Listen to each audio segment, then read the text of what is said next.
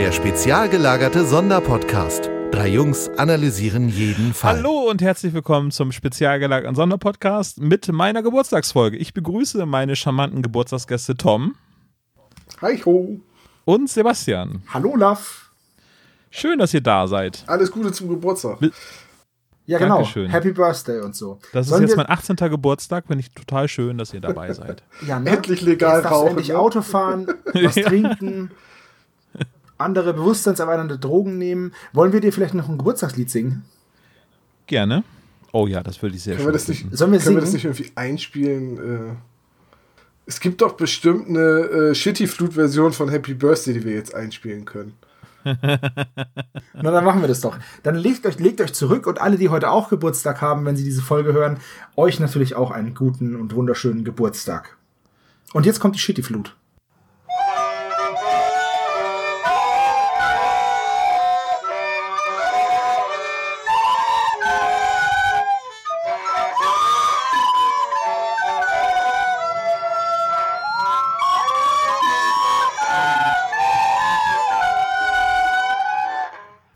Oh, wunderschönes Lied. Und die Flöte. Ach, es ist so wie früher. Habt ihr an die Flöte gespielt früher? Nein. Ich bin ein Mann. Hallo? Könnt ihr ein Instrument. Oh, oh, oh, Entschuldigung. Da hast du also schon mit Motorradfahren und Whisky saufen angefangen als kleines Kind? Selbstverständlich. Hast du Ich keine musische Ausbildung genossen? Ich bin mit Bart auf die Welt gekommen. Doch, ich habe tatsächlich ähm, Keyboard gelernt, beziehungsweise gelernt ist jetzt sehr hoch gegriffen. Ich bin da hingeschickt worden, beziehungsweise ich wollte, glaube ich, da auch hin, bis ich gemerkt habe, mach, da muss ich ja, da muss ich ja üben und dann habe ich es gelassen. Aber ich, also ich singe gerne, aber das ist jetzt nichts Gelerntes oder so. Das ist einfach Nur so. unter der Dusche, ne? Ja. Nee, überall eigentlich. Ach du Schande, okay. Na Also dann. ich habe ja in, früher in so ziemlich allen Bereichen meinem großen Bruder nachgeeifert und habe dann, wie er, auch Trompete spielen gelernt. Wobei Trompete ist gelogen. Das war ein Kornett. Das ist so eine kleine gestauchte Trompete. Olaf hat nur Cornetto gelernt. nein, nein, nein, nein, aber die gestauchte Version ist, am- also it scales, würde ich sagen. Ja, es war so klar, dass das kommt. Ähm, ja, klar. Aber äh, so ähnlich wie Sebo, ich bin da in der Schule zu einer AG geschickt worden. Das war so vierte, fünfte Klasse und dann sechste Klasse habe ich irgendwann gemerkt, dass ich nur besser werde, wenn ich viel übe. Und irgendwie war das auch ein Instrument, das mich dann nicht so fasziniert hat und dann habe ich das ganz schnell wieder sein lassen. Ich habe mal ein paar Mal versucht, mir autodidaktisch Gitarre spielen beizubringen, aber bis auf ein paar Akkorde ähm, und eine ganz simple Picking-Technik ist es bei mir auf nicht viel mehr hinausgelaufen. Ich konnte mal sehr gut Tetris auf der Gitarre spielen. Du kannst auch, glaube ich, ganz gut Guitar Hero spielen, ne? Guitar Hero kann ich tatsächlich auf dem höheren Schwierigkeitsgraden ganz okay, ja. Also als ich einen Tag mal bei dir war und geübt habe, konnte ich die leichten bis mittleren Lieder so mittelgut. Ja, es war ja an meinem, an meinem 30. Geburtstag, habe ich ja einen Beamer aufgebaut und äh, da habe ich ja mit den Gästen Guitar Hero gespielt. Es ist, äh, hätte ich mir im Nachhinein, ich habe es mir cooler vorgestellt, es haben sich viel zu wenig Leute mal, mal getraut. Ähm, aber es hat schon Spaß gemacht, so in der Gaststätte auf, mit, mit der riesigen Soundanlage und dem großen Beamer-Bild mal Guitar Hero zu spielen. Es war schon cool. Ja, das war echt cool. Hat Spaß gemacht. Ja, kann ich, ich, kann, ich kann die Xbox ja im Mai mitbringen, wenn wir uns äh, zum Malwochenende treffen. Oh ja, super Ja, Idee. ist das ja schon geplant. Ich hatte, ich hatte übrigens einen ähnlichen Werdegang. Äh, Meine Eltern haben mir damals eine Orgel gekauft. Also das ist noch. Äh, So eine Kirchenorgel. nee, Samt nee, Kirche. Nein, nein, aber wir, sind, wir waren sehr reich und der Westflügel stand leer. Also haben wir eine Orgel gekauft. Nee, ähm, äh, nein, das war eine schöne Heimorgel mit äh, zwei, äh, zwei Etagen äh, Tasten und Fußpedalen noch mit dazu.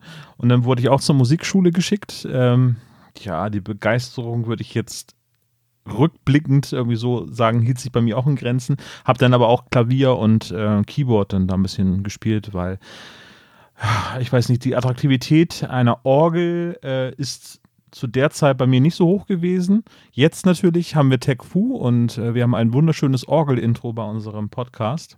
Tja, hätten wir mal weitergemacht, ne? Mit unserer Ausbildung hätten wir unser Intro selber Ja, dann wären wir, wir wären voll die komische Band, ein Keyboard, ein Orgel und, eine, und ein Kornett. also ich mag ja so komisch, ich mag ja durchaus komische Bands. Also ich mag zum Beispiel sehr gerne eine deutsche Band namens Coppelius. Die machen Metal-Musik auf Holzinstrumenten. Also zwei Klarinetten, Cello, Kontrabass und Schlagzeug und alle ausgebildete Sänger. Und die machen halt sogenannten Kammerchor, also Kammermusik, aber halt Metal. Die covern unter anderem viel von Iron Maiden oder haben früher viel von Iron Maiden gecovert und das ist richtig, richtig cool. Und äh, jetzt, ich war jetzt vor kurzem auf einem Konzert von einer australischen Progressive Death Metal Band und die haben einen Geiger, der gleichzeitig auch den klaren Gesang übernimmt. Und das ist halt auch so abgedreht. Das ist, es ist einfach anders. Von daher, von daher hätte ich, hätte ich gesagt, so Orgel, Keyboard und äh, Cornett klingt nach einer guten Combo. ja, würde ich auch sagen.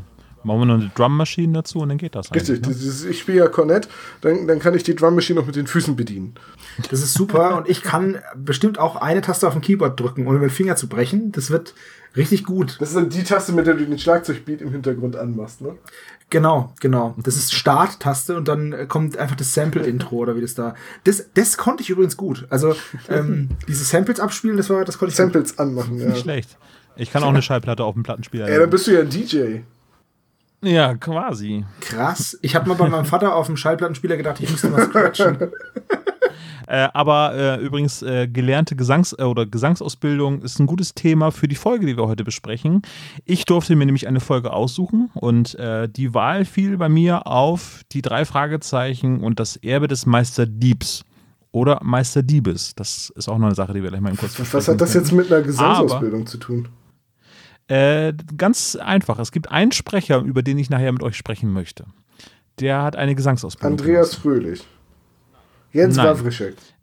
Nein, nicht raten. Okay. Einfach überraschen lassen, wenn es soweit ist. Aber erst einmal müsst ihr mich überraschen mit dem Thema. Was habt ihr denn so gehört? Sebastian. Ach du lieber Gott. Also unsere letzte Aufnahme liegt ja noch gar nicht so lange zurück und ich habe mir in Vorbereitung auf dieses Hörspiel ähm, den Folgefall mit Victor Eugene angehört und das ist ja Feuermond.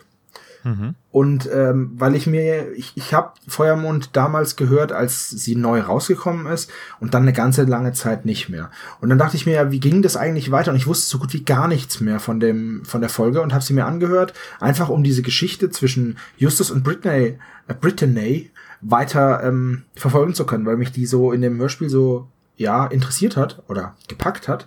Deswegen habe ich mir Feuermond angehört. Hab's nicht bereut. Mhm. Und du, Tom? Ja, ich äh, spiele jetzt wieder den Musikjoker. Und erzähle einfach von der Band, wo ich jetzt auf dem Konzert war, weil ich die nämlich in den letzten Wochen wirklich äh, in Dauerschleife höre. Das ist eine australische Band, sie heißt Ne Oblivis Caris. Das ist äh, Latein für Vergiss nicht. Oder, also Forget Not. Und ähm, ja, es ist halt Progressive Death Metal. Also man muss Growls mögen, weil sie zwei Sänger haben und der eine Sänger ist halt nur für die Growls zuständig. Der Violinist Tim Charles ist gleichzeitig auch für den klaren Gesang äh, zuständig. Der hat eine sehr angenehme Stimme. Ähm, es sind alles Virtuosen. Also die Bassspur ist komplizierter als bei manchen Bands die äh, Leadgitarre. Die Leadgitarre, ähm, der Typ muss irgendwo noch einen dritten Arm gehabt haben. Ich weiß nicht, wie er die sonst spielt. Das ist irgendwie eine, eine zehnseitige Gitarre gewesen auf dem Konzert. Es war unglaublich. Dann haben sie natürlich noch einen Rhythmusgitarristen und eben die Geige. Äh, super. Man, gut, man muss Double Basses mögen, die werden halt die ganze Zeit im Hintergrund gespielt. Sehr interessant sind auch die Texte, die auf manchen Alben direkt von den Gemälden von Hieronymus Bosch inspiriert sind. Und der klare Gesang ist immer sehr fröhlich und aufbauend, sehr optimistisch und die Growls sind immer sehr pessimistisch und die beiden Sänger sagen auch, sie schreiben die Texte immer gegeneinander, damit die Lieder weder zu pessimistisch noch zu optimistisch werden. Und, ähm, ja, ist halt Progressive Death Metal, also das kürzeste Lied ist so sieben Minuten lang. Das heißt, das heißt, sie okay. haben so vier, fünf Tracks pro Album. Ich, werde dir mal ein, zwei Links schicken für die äh, Show Notes. Nachdem jemand ne? sogar äh, auf Twitter gefeiert hat, als ich hier Mathcore vorgeschlagen habe und sagte Danke für die Musiktipps. Ich glaube, wer Mathcore hört, hört auch Progressive Death Metal. Mhm. Ähm, die Vorband, die du uns in der Gruppe geschrieben hast, die wir uns mal anhören sollen, die habe ich mir tatsächlich angehört.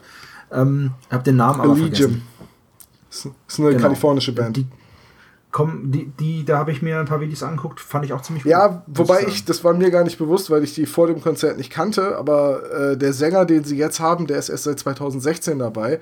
Das heißt, alle alten Alben sind noch mit einem anderen Sänger und gerade der Sänger hat mich mit seiner enorm kräftigen, perfekten Gesangsstimme einfach weggeblasen auf dem Konzert. Äh, also der kann Growls, klar, muss er können, er ist in einer Death Metal Band, aber äh, der kann halt auch einen sehr klaren Gesang und auch sehr lange dann einen klaren Ton halten.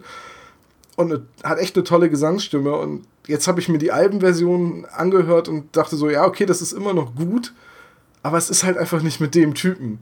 Und das finde ich immer so schade, wenn du dann rausfindest, dass eine Band mal ihren Sänger gewechselt hat. Ein gutes Beispiel sind auch die Dropkick Murphys. Die neuen Alben sind alle gut, aber die mit dem alten Sänger, der klingt halt einfach echt, als würde der vor jedem, äh, vor jeder Aufnahme zwei Flaschen Whisky exen.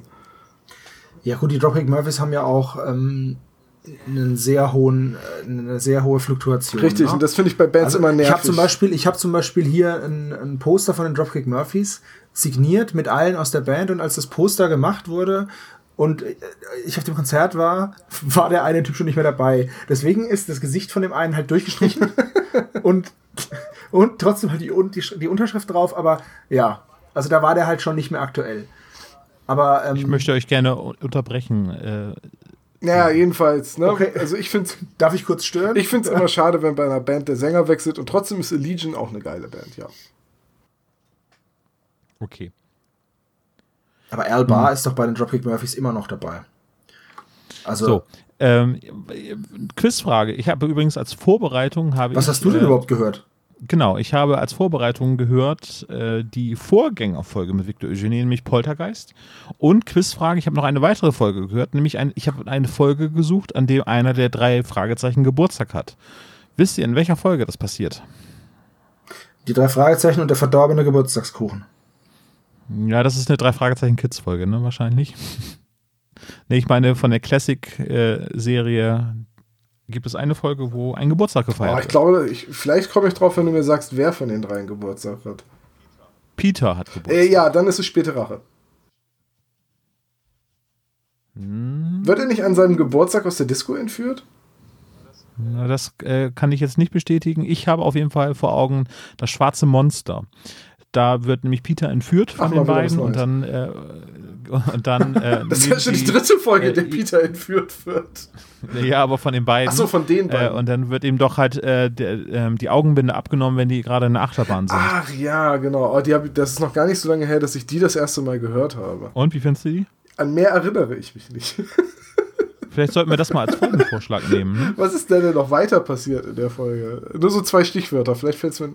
Ja, die sind auf dem Jahrmarkt, dann fahren sie weg äh, und dann äh, läuft auf einmal über die Straße ein, ein schwarzes Monster und da gab es. Ah, Moment, ist das die Folge, in der der Junge aus der schwarzen Katze wieder auftaucht?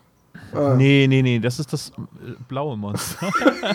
Scheißdreck. Das blaue Biest, das blaue Biest. Ah, das blaue Biest, das schwarze Monster. So, und die Leute beschweren ja. sich nee, über Der schwarze Monster im Zirkus, im, im Zirkuszelt wird äh, ähm, da geklaut. Da wird. Ähm, Ach, das war's, ja. Nee, aber Dunarek ist hier dieses äh, Supermonster und das klaut auf einmal äh, im Zirkuszelt dann Schmuck. Ja, okay, dann äh, echt keine Ahnung, was im schwarzen Monster noch passiert. Ich glaube, ich, ich, schlage diese Folge mal vor als nächstes. Das ist gar kein Kannst du machen, dann schlage ich als nächstes den Karpatenhund vor und. Äh, ah. und ich und ich Folge 3. ich nehme das mit, diesem, mit dieser Glasfigur. Habt ihr gewusst, dass Peter der älteste von den drei Fragezeichen ist? Ja. Von, von den Sprechern ne? oder von den Figuren? Von den Figuren. Boah, da sind da Geburtsdaten bekannt? Äh, ja, er ist halt der Älteste, ne? Ja, er ist am Montag geboren, die anderen beiden jeweils Dienstag. Hä? Ich habe Montagsgeburtstag. Welches Jahr? Jedes Jahr. So, Freunde, dann lass uns doch mal über die Folge selber reden. Die drei Fragezeichen, das Erbe des Meister Diebes, so heißt die Hörspielfolge. Richtig. Das Buch heißt Das Erbe des Meister Diebs. Ich hatte da mit unserem Freund Christian gesprochen und hat ihn gefragt, sag mal, hast du eine Ahnung, warum das so heißt? Hat er einfach Europa gesagt, Diebes ist ein besseres Deutsch oder hat Kosmos gesagt, Diebs ist besser? Und er meinte, das ist wahrscheinlich einfach nur ein Übermittlungsfehler, weil die recht kurzfristig hintereinander äh, erschienen sind. Das Buch ist im Februar, Februar 2002 ja. rausgekommen und im Mai kam dann schon das Hörspiel raus. Also der Rechtsstreit war gar nicht schlecht, weil dann konnten die wieder mehr Bücher rausgeben, äh, damit sie nachproduzieren können, damit sie ein bisschen Vorsprung haben. Aber das scheint da wohl so gewesen zu sein, dass es dann Übermittlungsfehler gegeben hat. Und er, er führte an, Christian, sei auch gegrüßt hier mit herzlich, ähm, dass das eher noch viel schlimmer war bei Geheimakte UFO oder Geheimsache UFO. Da unterscheiden sich die Buch, äh, der Ja, Buchtitel richtig. und die Hörspielfolge ja doch eklatant. Das ist aber auch nachzulesen in die Welt der drei Fragezeichen, erschienen im Riva Verlag. Genau. Du musst dir jetzt vorstellen, dass man hier mit so Sat-1-Bällen erschlagen wird, so wie früher die Werbung eingeblendet worden ist. du, du, du, du. Müssen wir jetzt schon GEMA-Gebühren Genau bezahlen wegen des Jingles? Ja. Wir sind, nach der, Werbung, dann, ne? wir sind nach der Werbung wieder da mit einer neuen Folge von Hugo, dem Telespiel. Das war das, wo man den Balder fernsteuern konnte, ne? Na, da musstest Ja. du, nee, nee, bei Hugo, dieses Spiel, da hast du diesen blöden kleinen Troll gehabt, der dann Ja, sag ich doch, den durch so Balder. Levels gelaufen ist.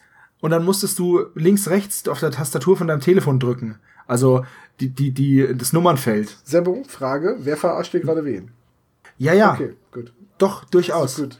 Sat 1 Superball war das andere übrigens. Da gibt es wunderschöne Zusammenfassungen, wo Leute dann durchkommen und die müssen ja dann nur sagen rechts, links, rechts und mit dem Superball, weil dann eine Moderatorin oder ein Moderator mit einem Joystick diesen Superball bedient hat. Und das ist so sensationell furchtbar gewesen. Mit den Latenzen der Telefonleitung gekoppelt, Ja, das war mit schon- Fernsehsystem. Ja, Sie müssen das viel früher sagen. Ja, ich hab's doch sofort gesagt. Ja, das ist super geil. Also da können wir ja, weißt du was, Olaf, pack das doch mal in die Shownotes. Ja, auf jeden Fall. Äh, Die Superball-Fails sind immer super gut anzugucken. Und Hugo, ah, wie hieß denn noch die Judith, hieß die Moderatorin? Ich bin Ne? immer noch ein bisschen böse, dass ihr mir jetzt zweimal den Balder-Witz versaut habt. Der Hugo Balderwitz? Egon Balder, das war doch das Videospiel, wo man. Ach, vergiss es. Das habe ich gar dann, nicht sagt, gehört. und dann Ich sagte, auch Seba nicht. Tom, kann, kann ich es nochmal dann hören? sagte bitte? Sebastian noch, das ist doch dieses Spiel, wo man diesen kleinen Troll steuert. Ich so, ja, den Balder. Egal. Ach so. Ah, weißt du was, ich habe verstanden, der Ball da. Der, Ja, ich auch. Deswegen sind wir auf den Sat 1 Ich hab mich Superball gekommen. wieso du jetzt mit dem doofen Superball anfängst. Aber zum Thema äh, Balder. Ich gucke gerade äh, die erste Staffel Pastewka, eine Serie, die ja immer an mir vorbeigegangen ist. Das ist ja fast Ja. Stromberg-Humor. So ein bisschen mit Fremdscham gut, und ne? Missverständnissen. Und äh, da spielt Ja. der Balder in der ersten Staffel auch sich selbst. Das ist eine sehr schöne Folge, in der Hugo Egon Balder Der, der kommt auch häufiger vor. Der spielt sich auch in der achten Staffel Ah, das mit ist sich gut. selbst. Also ein wiederkehrender Sehr Charakter. Apropos äh, Hugo, äh, Dorette Hugo spricht die Brittany in dieser Folge. Die ist auch die Stimme von Ariel, die Meerjungfrau. Ines, darf, Oh Gott. Ines hat gesagt, ich darf das eigentlich nicht sagen, weil dann bei ihr schon wieder so eine Seifenblase zerplatzt. Aber du hast recht. Also, ich finde, Brittany hat eine unfassbar schöne Stimme. Ja, Man kann sich allein in diese Stimme verlieben und im Anfang, am Anfang dieses, dieses Hörspiels, wo sie halt auftritt und so, dann ich verstehe voll, warum Justus sich in dieses Mädel verknallt. Das ist eine sehr angenehme Stimme. Das ist auch, es ist auch die deutsche schön. Synchronstimme von Jennifer Garner. Und damit Richtig. auch aus der L'Oreal-Werbung. Nee, ist es L'Oreal? Irgendwas, für was das Jennifer Garner mal Werbung gemacht hat. Ja, die ist nee, auch Ga noch die, Garnier heißt das. Ach, Garnier. Oh Gott. oh, Die ist aber auch noch die Stimme von zum Beispiel von Winona, Winona Ryder, Selma Hayek, Christina Ricci. Viel wichtiger, das ist die deutsche Ähm, Stimme von Mädchen Amik. Richtig. Wer kennt Mädchen Army Twin Peaks. Ja, Stimmt. Ist schon krass, dass Oh, man, man hat eine Mutter, die Deutsche ist oder deutschstämmig ist und dann nennt die ihr Kind ja Mädchen. weil, sie den, weil sie das so schön findet, das Wort. Die Shelley aus Twin Peaks, die Kellnerin, die mit dem gewalttätigen LKW-Fahrer zusammen ist. Und was auch noch ganz wichtig ist, weil es meine Kindheit war, sie ist auch ähm, Trixie aus Chip und Chap. Wer jetzt, wer jetzt Okay. Mädchen Amik oder Dorette Hugo? Nee, äh, Dorette Dorette Hugo. Hugo. Oh, verdammt, ja, du hast recht, das ist die gleiche Stimme. Und Gibt's noch Trixie, was in Trixie waren ja auch okay, verliebt. und Tina, aber das habe ich nie gehört.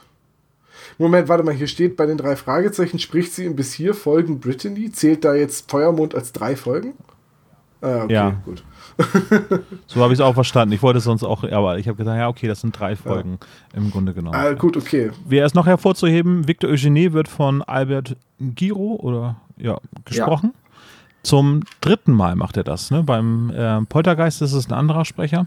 Aber jetzt kehrt er wieder als äh, die Originalstimme von Victor Eugenie. Willst du dann auch den Originalnamen von Albert Giro sagen? Ja, würde ich gerne, aber ich habe ihn gerade Wolfgang Fehler. Wolfgang Kubach. Sehr gut. Der äh, ist auch ein Sänger, ne? Irgendwie, soweit ich das. Äh, Ja, das ist ein Stimmenimitator. Da Ja. musste ich übrigens in der Vorbereitung äh, auch an diesen Police Academy ähm, Typen denken. Michael, wie heißt er nur wieder? Der die ganzen Winslow. Geräusche. Mike, Michael Nein, Michael genau, Winslow ganzen- ist doch der Polizist aus unter, alle unter einem Dach. Das ist, das ist Karl Ach so. Winslow.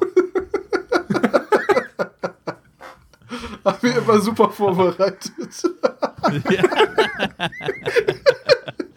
Und äh, Will, äh, hier, ähm, Baldwin ist übrigens nicht Alec Nee, das ist sein Baldwin. Bruder, Billy Bob. Oder Steven. Billy Bob Baldwin. Was ist Billy das? Bob Wall. Billy Bob Baldwin, der Hillbilly Vetter. Gibt- Moment, es gibt doch einen Billy Bob bei den Baldwins. Das sind doch sieben Brüder oder so. Welche Mutter nennt denn ihr Kind Billy Die Bob? von Billy Bob Thornton. Zum Beispiel. Und der war mit Angelina Jolie verheiratet. Ja, das stimmt wohl, ja. Ja. Als sie noch Okay. nicht so gruselig war. Ja. Also sprechermäßig haben wir es alles durch. Äh, ähm, was gibt es zu sagen über das Buch? Äh, geschrieben wurde es von André Marx. Das Drehbuch äh, für das Hörspiel wurde von André Minninger überarbeitet. Heike Dine Körting hat die Regie gemacht und die Folge dauert 63 Minuten und hat die Nummer 103. Äh, das Buch hat die Nummer 101. Wegen Kürzungen, Hörspiel, äh, Musik und so weiter. Ja. Das ist übrigens die letzte Folge mit Matthias Fuchs als Erzähler. Folge 104, Gift per E-Mail, ist dann schon mit Thomas Fritsch. Äh, das heißt, äh, Matthias Fuchs war damals auch gestorben, ne? Genau, ja, der ist überraschend, glaube ich, sogar gestorben und dann musste er kurzfristig ersetzt werden, ja. Ja gut, und Thomas Fritsch hat das dann jetzt ja auch echt lange gemacht, bis dann jetzt äh, Axel Milberg Erzähler wurde. Ja, genau, es am längsten sogar gemacht, ne? Genau, ja. Ja, Axel Milberg hat Wobei- ja jetzt noch alle Chancen, das noch zu überholen. Das stimmt, ja. Aber wenn man Ich mich fragt, Peter Passetti war am längsten. Also für mich über die Spanne hinweg, ja. gut, natürlich. Ähm, ja. Das ist halt, weil du die Anfangsfolge so totgenudelt hast. Ja, das stimmt wohl. Nichtsdestotrotz sind wir jetzt bei Folge 103 angekommen und mir fehlt noch so ein bisschen zu meinem Geburtstag der Höhentext. Sebastian, Natürlich. magst du Victor- deine sexy Stimme? Meine, meine Erheben. sexy Stimme ist gerade nicht vorrätig, aber ich kann dir meine normale Stimme anbieten. Okay, dann nehme ich die okay. erstmal her. okay, alles klar.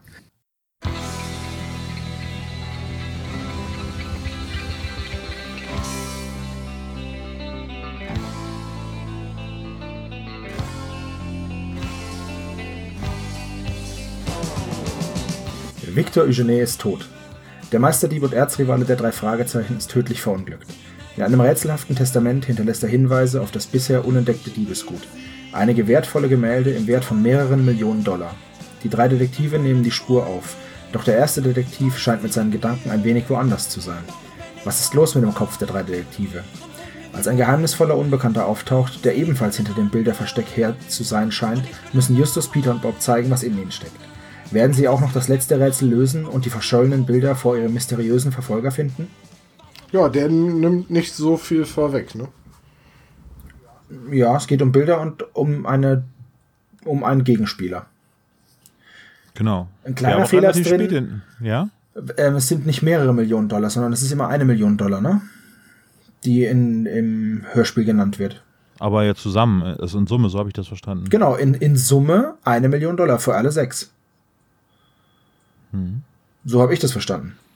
Ja, good point, ja. Naja, auf jeden Fall. Es ist nicht wild, aber Ja. Ja, aber ein, ein schöner Klappentext, der neugierig macht. ja, vor allem der erste Satz. Victor Eugene ist tot. Ja. Damit fängt die Folge aber eigentlich gar nicht an, sondern es geht mit etwas ganz Belanglosem eigentlich los, ne? Mit Werbung. Naja, belanglos. Mit Ja, Werbung. We- Ja, Coca-Cola-Werbung. Da war ich sehr, You can't beat the feeling. da war ich sehr erstaunt, dass Brittany gezielt Coca-Cola fragt, weil sonst werden bei den drei Fragezeichen doch echte Markennamen immer eher vermieden. Außer Naja, bei Autos. Bei hier, ähm, wie heißt das, die Folge mit dem Raben fand sie zur Premiere von dem neuen Star Wars-Film. Zum Beispiel. Also, Star Wars ist jetzt für mich aber weniger eine Marke als Popkultur. Weißt du, weißt du was ich. Coca-Cola auch. Nein, oder? was ich meine ist, Coca-Cola ist ein Produkt, das kaufst du äh, im, im Supermarkt und, und klar, das kennt jeder, aber Star Wars ist jetzt. Klar, da gibt es auch jede Menge Merchandise und Filme und so weiter, das man kaufen kann, aber Star Wars ist halt eher so ein Teil unserer Popkultur, unserer Gesellschaft, so für mich. Und Coca-Cola ist halt nur ein Markenname. Das hätte genauso gut hätte sie auch nach Pepsi fragen können. Oder Dr. Pepper. Oder Afri-Cola. Oder River Cola. Oder Freeway Cola. Oder irgendeinem anderen Getränk, das den Namen Cola enthält. Topstar Cola. Das wäre wahrscheinlich, wenn das im Oder- öffentlich-rechtlichen Fernsehen oder, im Radio gelaufen wäre. Kannst du mir die Coca-Cola geben? Oder die Pepsi? Oder die Fritz-Cola? Oder die vegetarische Variante, den Rucola. Die Oder die. Nuka-Cola. Oh. Ich finde die Rucola ja richtig gut. Ich trinke lieber Slurm. Slurm Classic oder Slurm Sport? Slurm Sport natürlich. So, jetzt habe ich zum ersten Mal eine Futurama-Anspielung hingekriegt. Stimmt, ja. Bitte. Von Applaus. Applaus, Applaus. Ihr kommt ja gar nicht mit Doch, klar. Ne? Future, äh, Futurama ist auch sehr, sehr gut. Good news, everyone. Lass uns mal mit der ersten Szene loslegen. Weil, ich glaube, eine meiner Lieblingsszenen ist immer noch dieses, ähm, wo sind eigentlich die Notfallpläne für die Firma? Oh, die bewahre ich bei meinem Herzen auf. Macht eine Schublade auf, in der ein Glas mit einem Herzchen holt eine Akte hervor. Ich habe Ja, Ihnen Herz- Welle oh, das ist Welle eine meiner gute Männer Überleitung. geschickt, bis ihr Tötungslimit erreicht. Hört auf zu explodieren, ihr Feiglinge.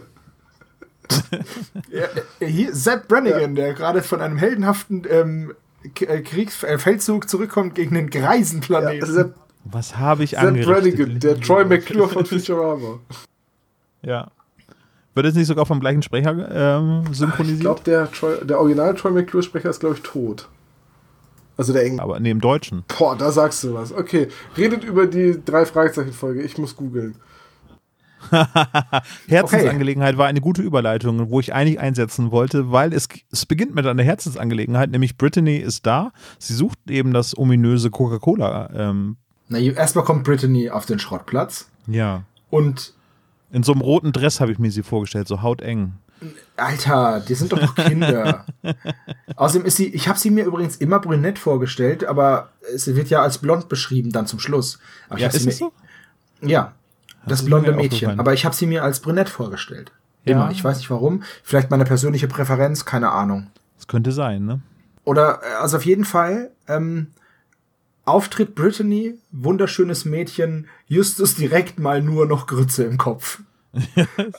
Der stellt ja unfassbar dumm, wie, wie Patrick Star von SpongeBob. Ist da die große Krabbe? Nein, hier ist Patrick. So habe ich mir das vorgestellt, Justus. Ja, aber ähm, und äh, äh, was mich sehr, sehr beeindruckt hat, ist, dass Justus sie gleich in die Zentrale schleift. So. Ja, ja. Ach, ähm, ja, warte mal, hier klingelt was und wir müssen da mal eben kurz rein. Es ist übrigens hier unsere geheime Zentrale, die total versteckt ist. Nee, ist sie in, der, in dieser Phase übrigens nicht.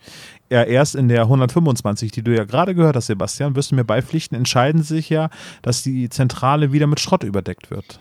Also in der 125 ist es so, dass sie die Zentrale benutzen, um eine Observation durchzuführen und sie deswegen äh, komplett renovieren, also neu schweißen und alle möglichen Ausgänge zumachen und sie dann aus, äh, zum ersten Mal, seitdem sie sie aufgestellt haben, vom Schrottplatz runter bewegen auf einen Campingplatz. Genau, aber dann sagen sie ja, es war keine gute Idee und dann stellen sie wieder zurück und sagen, die Zentrale sollte nie wieder bewegt werden und damit sie diese Entscheidung auch dingfest machen, dann wird sie wieder mit Schrott über. Ja, was vor allem auch daran liegt, dass sie dann mit der Zentrale gegen eine Wand fahren, also gegen den Felsen donnern. Ah, mein Gott. Kleinigkeiten. fahren die Zentrale zu Schrott. Und vor allem in der Szene ist halt Peter an allem schuld. Aber ich glaube, wir sollten den Feuermond auch irgendwann mal besprechen. Hm, meinst du, nee, den wollte ich eigentlich weglassen. Das wäre die einzige Folge, die wir nicht besprechen. Ja? Okay. Ja, Na dann lassen genau. wir sie weg. Die erklären wir jetzt zur Episode non grata. Ich wollte es gerade sagen.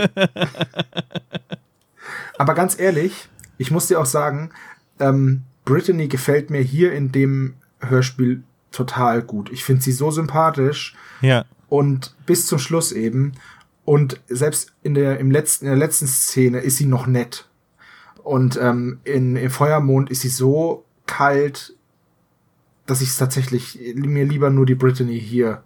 Ist das so? Vorstellen. Ich finde Ja. sie gar nicht so kalt in. Ja, so, am Ende beleidigt sie sie sogar noch. Ihr seid Waschlappen mit nix in der Birne. Ja, ich glaube, da ist sie einfach nur gekränkt. Nein, da hat sie alle Karten in der Hand. Aber wie gesagt, den Feuermond können wir irgendwann besprechen. Jetzt sind wir in der Ja. ersten Szene.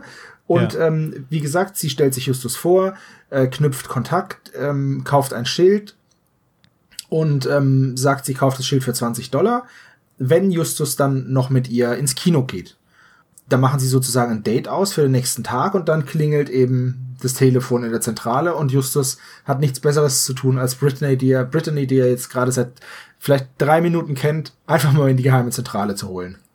Genau, aber es funktioniert. Sie ist ganz schön imponiert, ne? Ja, auf jeden Fall. Also vor allem, weil Justus dann halt eben mit Inspektor Cotter telefoniert und ähm, über den Tod von Victor Eugene informiert wird.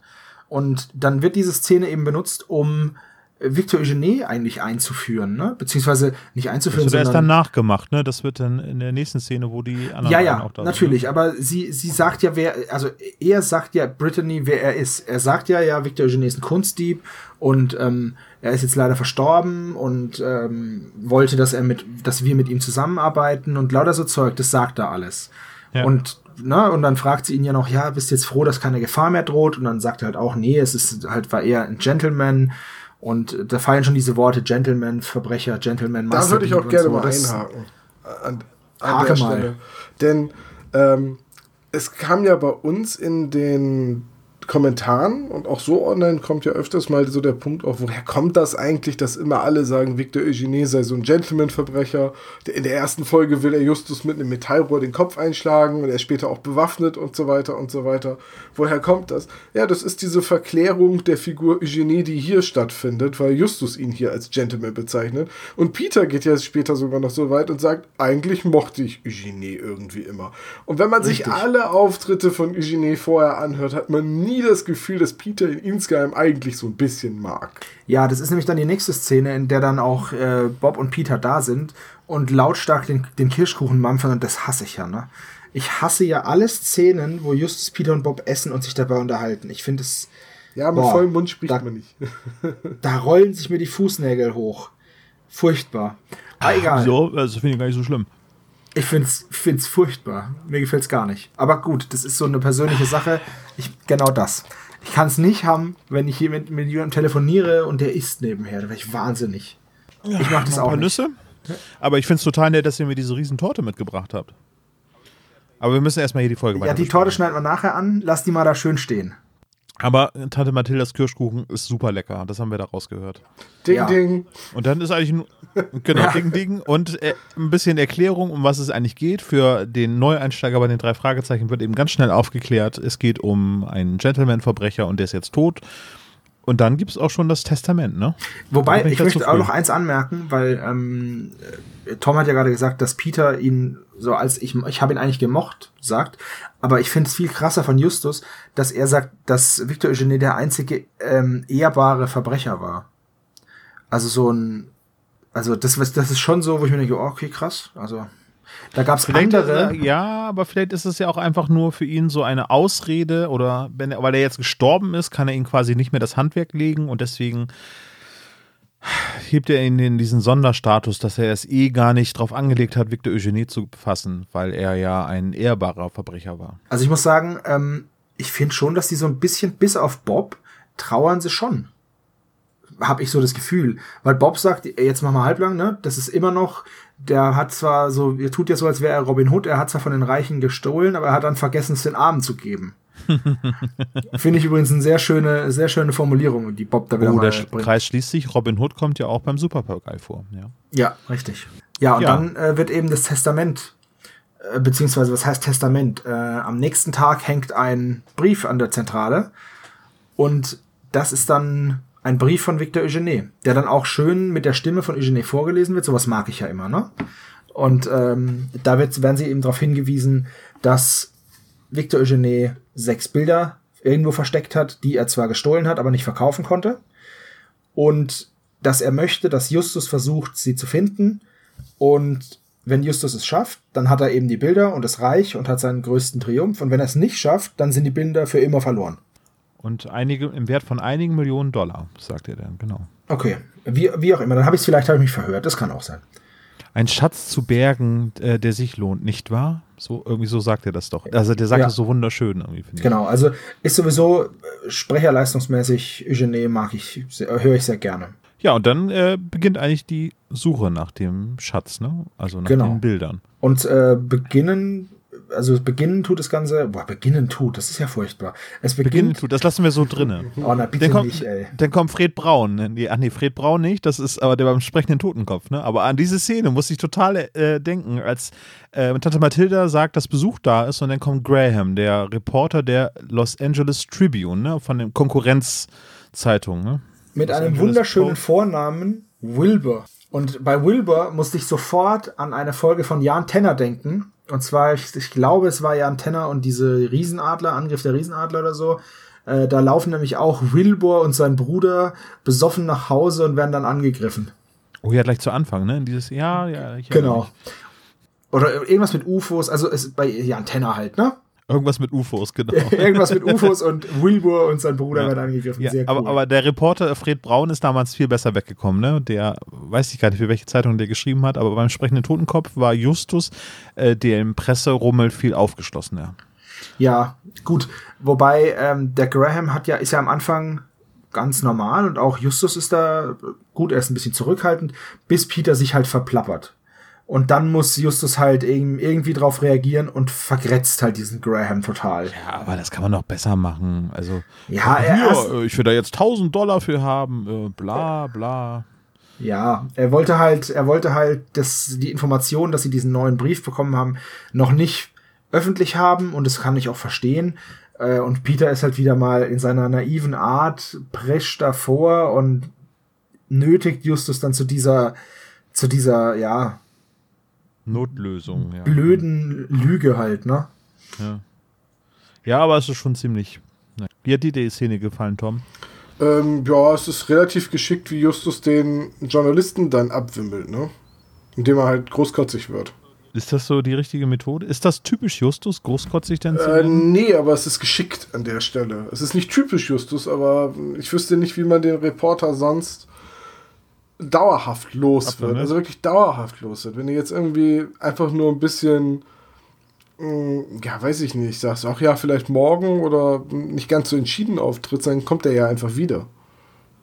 Hm. Ja, so Reporter sind ja von Natur aus neugierig, sonst wären sie ja keine Reporter. Und es ist schon, er muss halt ein, ein ziemlich hartes Geschütz auffahren, um ihn halt zu verprellen. Und das macht er ja auch. Hm, hm, hm. Ja, okay. Ja, ja, okay ja, kann ich mitleben. Naja, auf jeden Fall, äh, die drei versuchen sich dann eben schnell von äh, der Arbeit zu drücken und äh, beginnen jetzt in Medias Res zu forschen, um was es da gehen könnte. Jeder hat irgendwie eine Aufgabe. Peter hat keine Zeit, Justus hat komischerweise auch keine Zeit und Bob muss äh, die ganze Arbeit machen. Ne? Jeder hat eine Aufgabe. Bob muss die ganze Arbeit machen. Vor allem, was ich in der Szene schön finde, ist halt, dass ähm, Justus teilt Aufgaben zu, also eine okay, Bob, du gehst da hin und findest alles über diese Bilder raus. Und Bob sagt, ah, oh, das ist aber ganz schön viel Arbeit. Und dann sagt Justus, ja, dann nimmst du Peter mit. Und Peter sagt, ich kann nicht. Was mit dir, Justus? Ja, ich kann auch nicht. Und warum Peter kann, wird auch genauso wenig aufgeklärt, wie warum Justus, also warum Justus nicht kann, wissen wir ja. Er geht ja ins Kino mit Brittany. Beziehungsweise, nee, stimmt gar nicht. Er will äh, sie anrufen und ja. äh, sich vielleicht mit ihr treffen. Aber was Peter macht, das ist auch nicht klar. Nee, Peter hätte einmal sowas sagen können wie, oh, es ist leider schade, dass ich dir nicht helfen kann, aber ich habe einfach keine Lust. So wie bei Deadpool. Ich würde ja. ja mitkommen, aber ich will nicht. Dafür brauche ich hier Lust und Seife. Um den, um den Apropos Lust und Seife, Sepp Brannigan, äh, sind es die gleichen Sprecher? Hast du ja, äh, und zwar hatte Sepp Brannigan im Deutschen drei verschiedene Sprecher. Oh. Und von okay. denen hat keiner Troy McClure im Deutschen gesprochen. Und ah, im englischen okay. Original äh, haben sie auch nicht den gleichen Sprecher.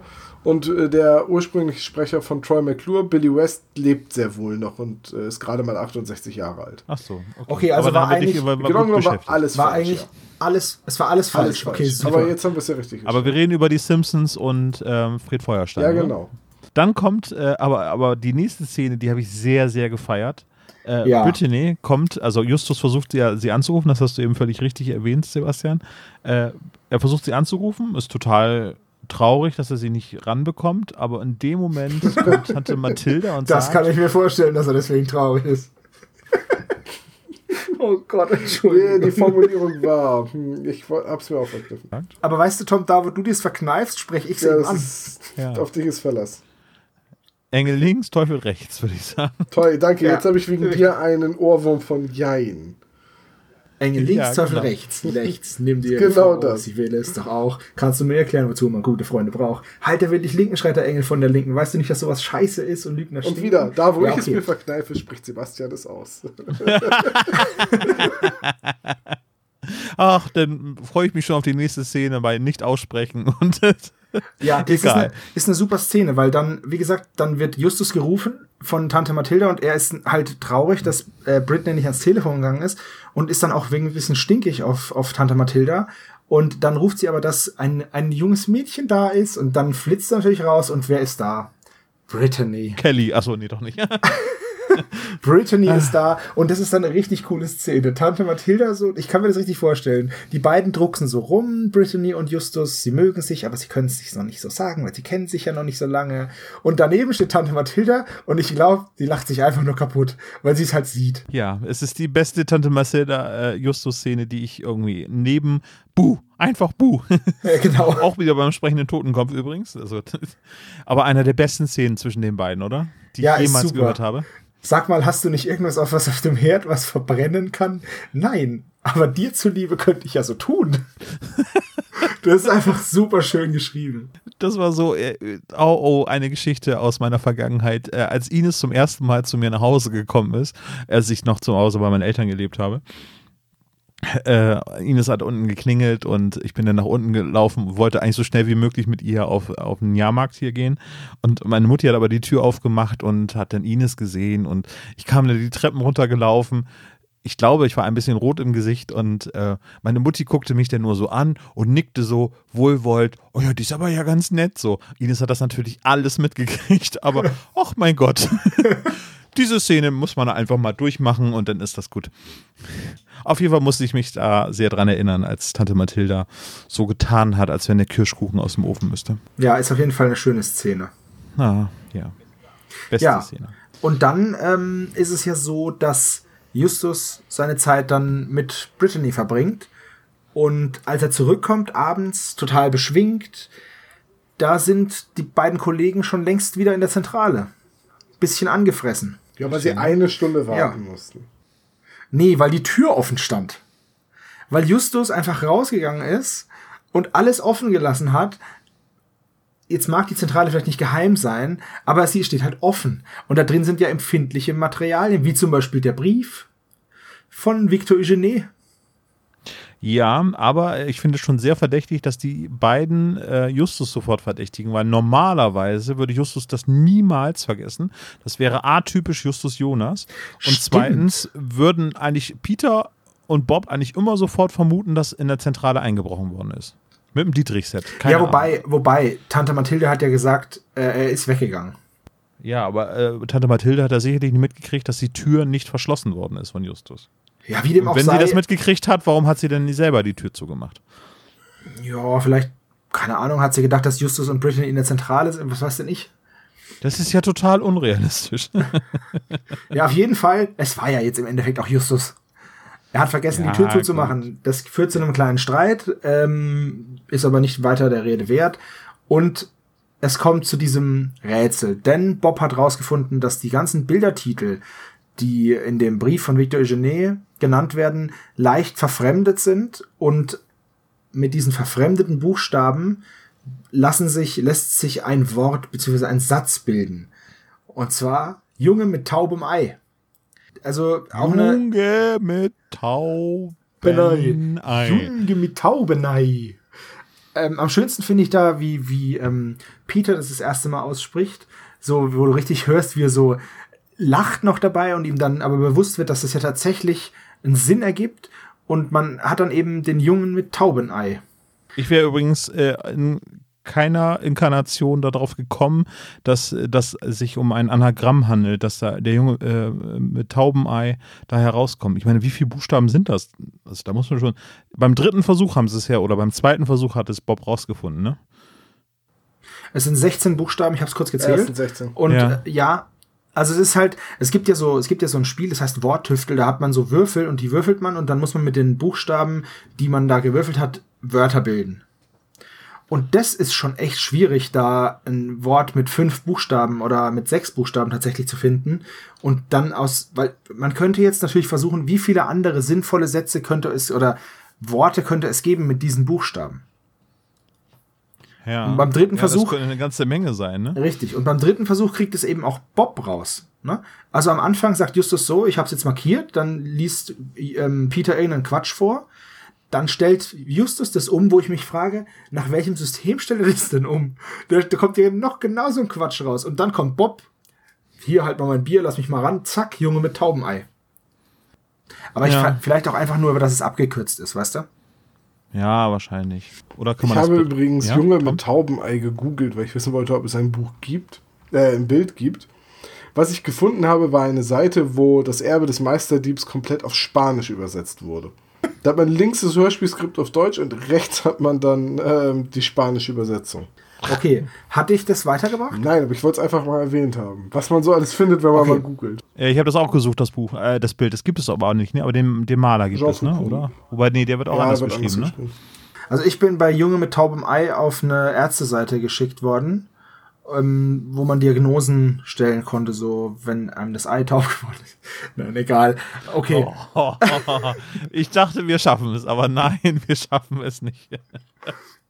Egal. Ähm, auf jeden Fall sagen sie dann, also kommen sie dann zurecht auf die Idee, dass das Ganze ja ein Bild sein könnte, wie Mädchen mit dem Perlenohrring. Da musste ich zum Beispiel tatsächlich dran denken. Ja. Junge mit Taubenei, Mädchen mit Perlenohrring gibt's ja. Und da dachte ich mir, okay, gut, klingt ja ganz cool, könnte ein Bild sein. Okay. Also sie kommen drauf, sie müssten ins Museum. In Santa Monica ist das, glaube ich, ne? Das Museum. Genau. Im Zentrum von Santa Monica. Ja, und da gehen sie eben hin, finden dann auch das Bild und in dem Raum ist ein glatzköpfiger Mann, der auf, Der sie die, belauscht, ne? der auf die drei aufmerksam wird und, und es ist wieder Bob, dem das auffällt. Also ich finde, es ist eine, eine echt eine, eine Bob-Folge, weil Bob hier wirklich ganz, ganz oft ähm, die, ja nicht die Lösung, aber sagen wir mal die weiterführende Information oder den weiterführenden Denkansatz findet halt. Allerdings in dem Museum gibt es eine Sache, die ich nicht so ganz verstehe.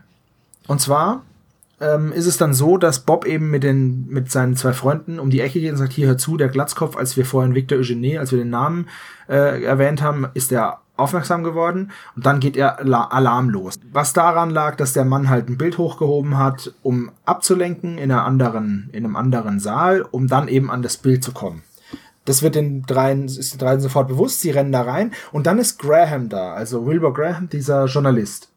Genau. Und mit welcher Vehemenz der Graham versucht, die drei verhaften zu lassen von der dann eintreffenden Polizei, ist schon echt fanatisch fast. Ich meine, er weiß ja, wer die drei Fragezeichen sind. Und nur weil sie ihm kein Interview geben wollen, versucht er den, versucht er den dreien dann ein Verbrechen anzulasten. Sie hätten jetzt da versucht, ein Bild zu stehlen und sie sollen gefälligst verhaftet werden. Also, das fand ich wirklich übelst überzogen. Diesen, diesen Graham da in dem Moment. Naja, ich glaube, also er wurde ja um seine Geschichte geprellt und konnte das irgendwie nicht so richtig verstehen, warum die das nicht sagen wollten. Und da hat er dann wohl sich ausgemalt, ja, die versuchen jetzt da irgendwie was zu machen. Ja, aber das ist ja ein ganz schlechter Verlierer. Der kommt übrigens auch im Feuermond wieder vor, ne, der Journalist. Äh, ich glaube schon, ja. Ja, ja, ja, ja, ja, natürlich. Und da kommt auch der, wobei ich mir nicht mehr ganz sicher war, äh, das habe ich in der Recherche jetzt aber nicht mehr rausfinden können, weil ich nicht, das hat ja so viele Tracks, das, ähm, das Feuermond. Ähm, ich glaube, da ist er nicht beim Tribune, sondern beim, bei der New York Times, äh, bei der LA Times. Aber da müsste ich noch mal, also ich, ich meine mir, vielleicht bilde ich es mir auch nur ein, aber ich glaube, die beiden Zeitungen sind, eine, sind andere. Ich glaube, es, dann, es wird eine andere Zeitung genannt, aber ich weiß es nicht mehr auswendig. Naja, und dann kommt, äh, jetzt äh, schließt sich der Kreis zu dem musikalischen Ausbildung. Äh, die Szene stoppt dann äh, mit einem kurzen Zwischenspiel des Erzählers. Und dann kommt der Polizist, der Inspektor, ah, wie heißt der? Der Rotschopf äh, wird er bezeichnet hier, In Ja, ja. Inspektor Berger, ne? Und dann habe ich gedacht, mein Gott, was ist das denn für ein Erzähler? Der hat so einen Singsang in seiner Stimme. Und ich fand das überhaupt nicht, na, ich will nicht sagen schlecht geschauspielert, sondern das äh, klingt eher so wie, wie so eine Theaterdarstellung eines Inspektors, so, ne, man auf einer, auf einer richtigen Bühne, anstatt irgendwie in einem Hörspiel ein, ein Inspektor, äh, also wie gesagt, der Singsang. Und ich habe nachgeforscht, Jan Buchwald spricht den, äh, und Jan Buchwald ist Baritonist, ist der? Also gelernter Aha. Opernsänger und äh, ich finde, das hört man total raus.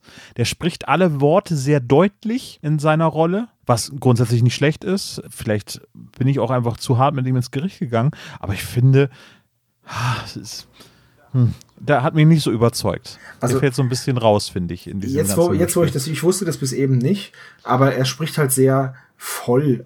Weißt du, was ich meine? So, Ja. das ist Ja. alles so sehr ähm, aus, Ja, aus dem Bauch heraus. Aus dem Bauch Ja. heraus, genau. Von innen heraus sehr, Ja. mit sehr viel Druck, was ja beim Singen sehr gut ist. Auch beim normalen Sprechen. Als Ja, Hörspielsprecher natürlich. ist das auch ganz gut. Da musst du nicht so viel atmen, nicht so wie wir. Das war Britney übrigens.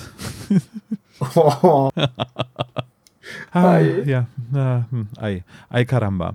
Ja, aber der cool ist der Charakter trotzdem, ne? Der sagt so, ja, ich glaube den Jungs, äh, was sie da äh, vorhaben, ja, obwohl halt, er die gar nicht kennt, ne? Also, ja, er ist halt Inspektor und das bedeutet ja, dass er schon ein bisschen Berufserfahrung hat und er, er ordnet es auch gleich richtig ein und sagt, also bitte, es gehört ein bisschen mehr dazu, ein Bild aus dem Museum zu klauen, als drei Jugendliche, die da jetzt mal da dran rumfummeln am helllichten Tag. Und das ist halt, das finde ich einfach mal eine realistische Einschätzung von einem Polizisten. aber auf jeden Fall sprechermäßig nicht so überzeugend für mich. Stimme eigentlich ganz toll, aber äh, wahrscheinlich im Gesang eher besser aufgehoben, meiner Meinung nach. Ja. Ja. Wichtig Ja, und, ist Gra in der und Szene, Graham dass nervt der, halt wirklich auch, ne? Also, Ja, Graham, Graham spinnt voll. Ja.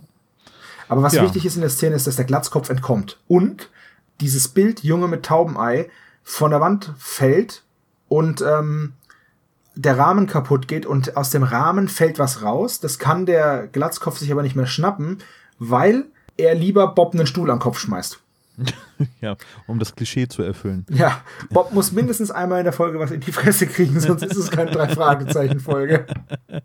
Und er blutet sogar. Also es ist nicht wie, wie sonst, dass er K.O. geht, sondern die Härte des Wurfs wird jetzt durch Blut. ähm, Ey, komm, in der letzten. Folge, die wir besprochen haben, im Haus des Schreckens, wurde er niedergeschlagen, hat geblutet und ihm wurde das Handy geklaut. Ja, gut. Deswegen, okay, dann ist es vielleicht hier nicht ganz so schlimm. Wobei, ähm, ist ja dann auch schon 30 Folgen weiter ungefähr, ne? War ja 131 die Folge. Und jetzt ist, jetzt sind wir ja bei 103. Ich glaube, da haben sie noch ein bisschen. Die müssen sich natürlich auch steigern. Das ist wie bei Alarm Ja, ab Folge 11, weißt du? 200 wird Bob in jeder Folge erschossen, so wie Kenny bei South Park. Und ins All geschossen, jedes Mal. Ja, genau. Kenny. Oh nein, sie haben Bob getötet. Nein. Bob in Space. Das ist die inoffizielle Fortsetzung. Das wird die 225. Nachdem jetzt äh, hier ähm, der Flug des Rubins fortgesetzt wird, wird in 225 Todesflug fortgesetzt. Habt ihr gewusst, dass Bob eine Band hat? Bob in Das? Jupiter. Ju Jupiter. Oh. So, weiter im Text. Äh, es gibt das nächste heiße Date zwischen Brittany und Justus danach. Und dann Wo- wird so ein bisschen die Katze aus dem Sack gelassen. Ne? Genau. Also die Motivation von Brittany. Ja, Brittany sagt halt einfach, dass sie eine, Augenkrankheit hat und zu erblinden droht. Und auch da wieder, also, wenn ich die jetzt kennengelernt hätte, ich hätte das halt auch geglaubt, ne?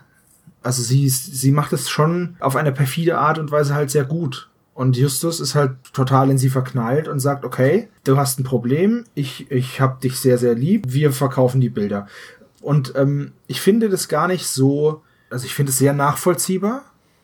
Das Einzige, was ich mich fragen würde, ist, wenn Victor Eugene es nicht schafft, die Bilder loszuwerden, wie schafft sie Ja, das habe ich, mich- das hab ich mich nämlich auch gefragt. Wenn, wenn nicht mal ein gelernter und geübter und hochprofessioneller Kunstdieb die Bilder abstoßen kann, wie will Justus das Genau. machen? Genau, das war das Einzige, wo ich mir gedacht habe, okay, ich verstehe dich, Justus, ich würde es auch so machen, aber ich weiß, dass ich es nicht schaffen würde, weil ich die Bilder, selbst wenn ich sie finde, wie kriege ich die denn verkauft? Wie gesagt, die Victor, Victor Eugene hat bestimmt Kontakte zu zwielichtigen äh, Hehlern. Ähm,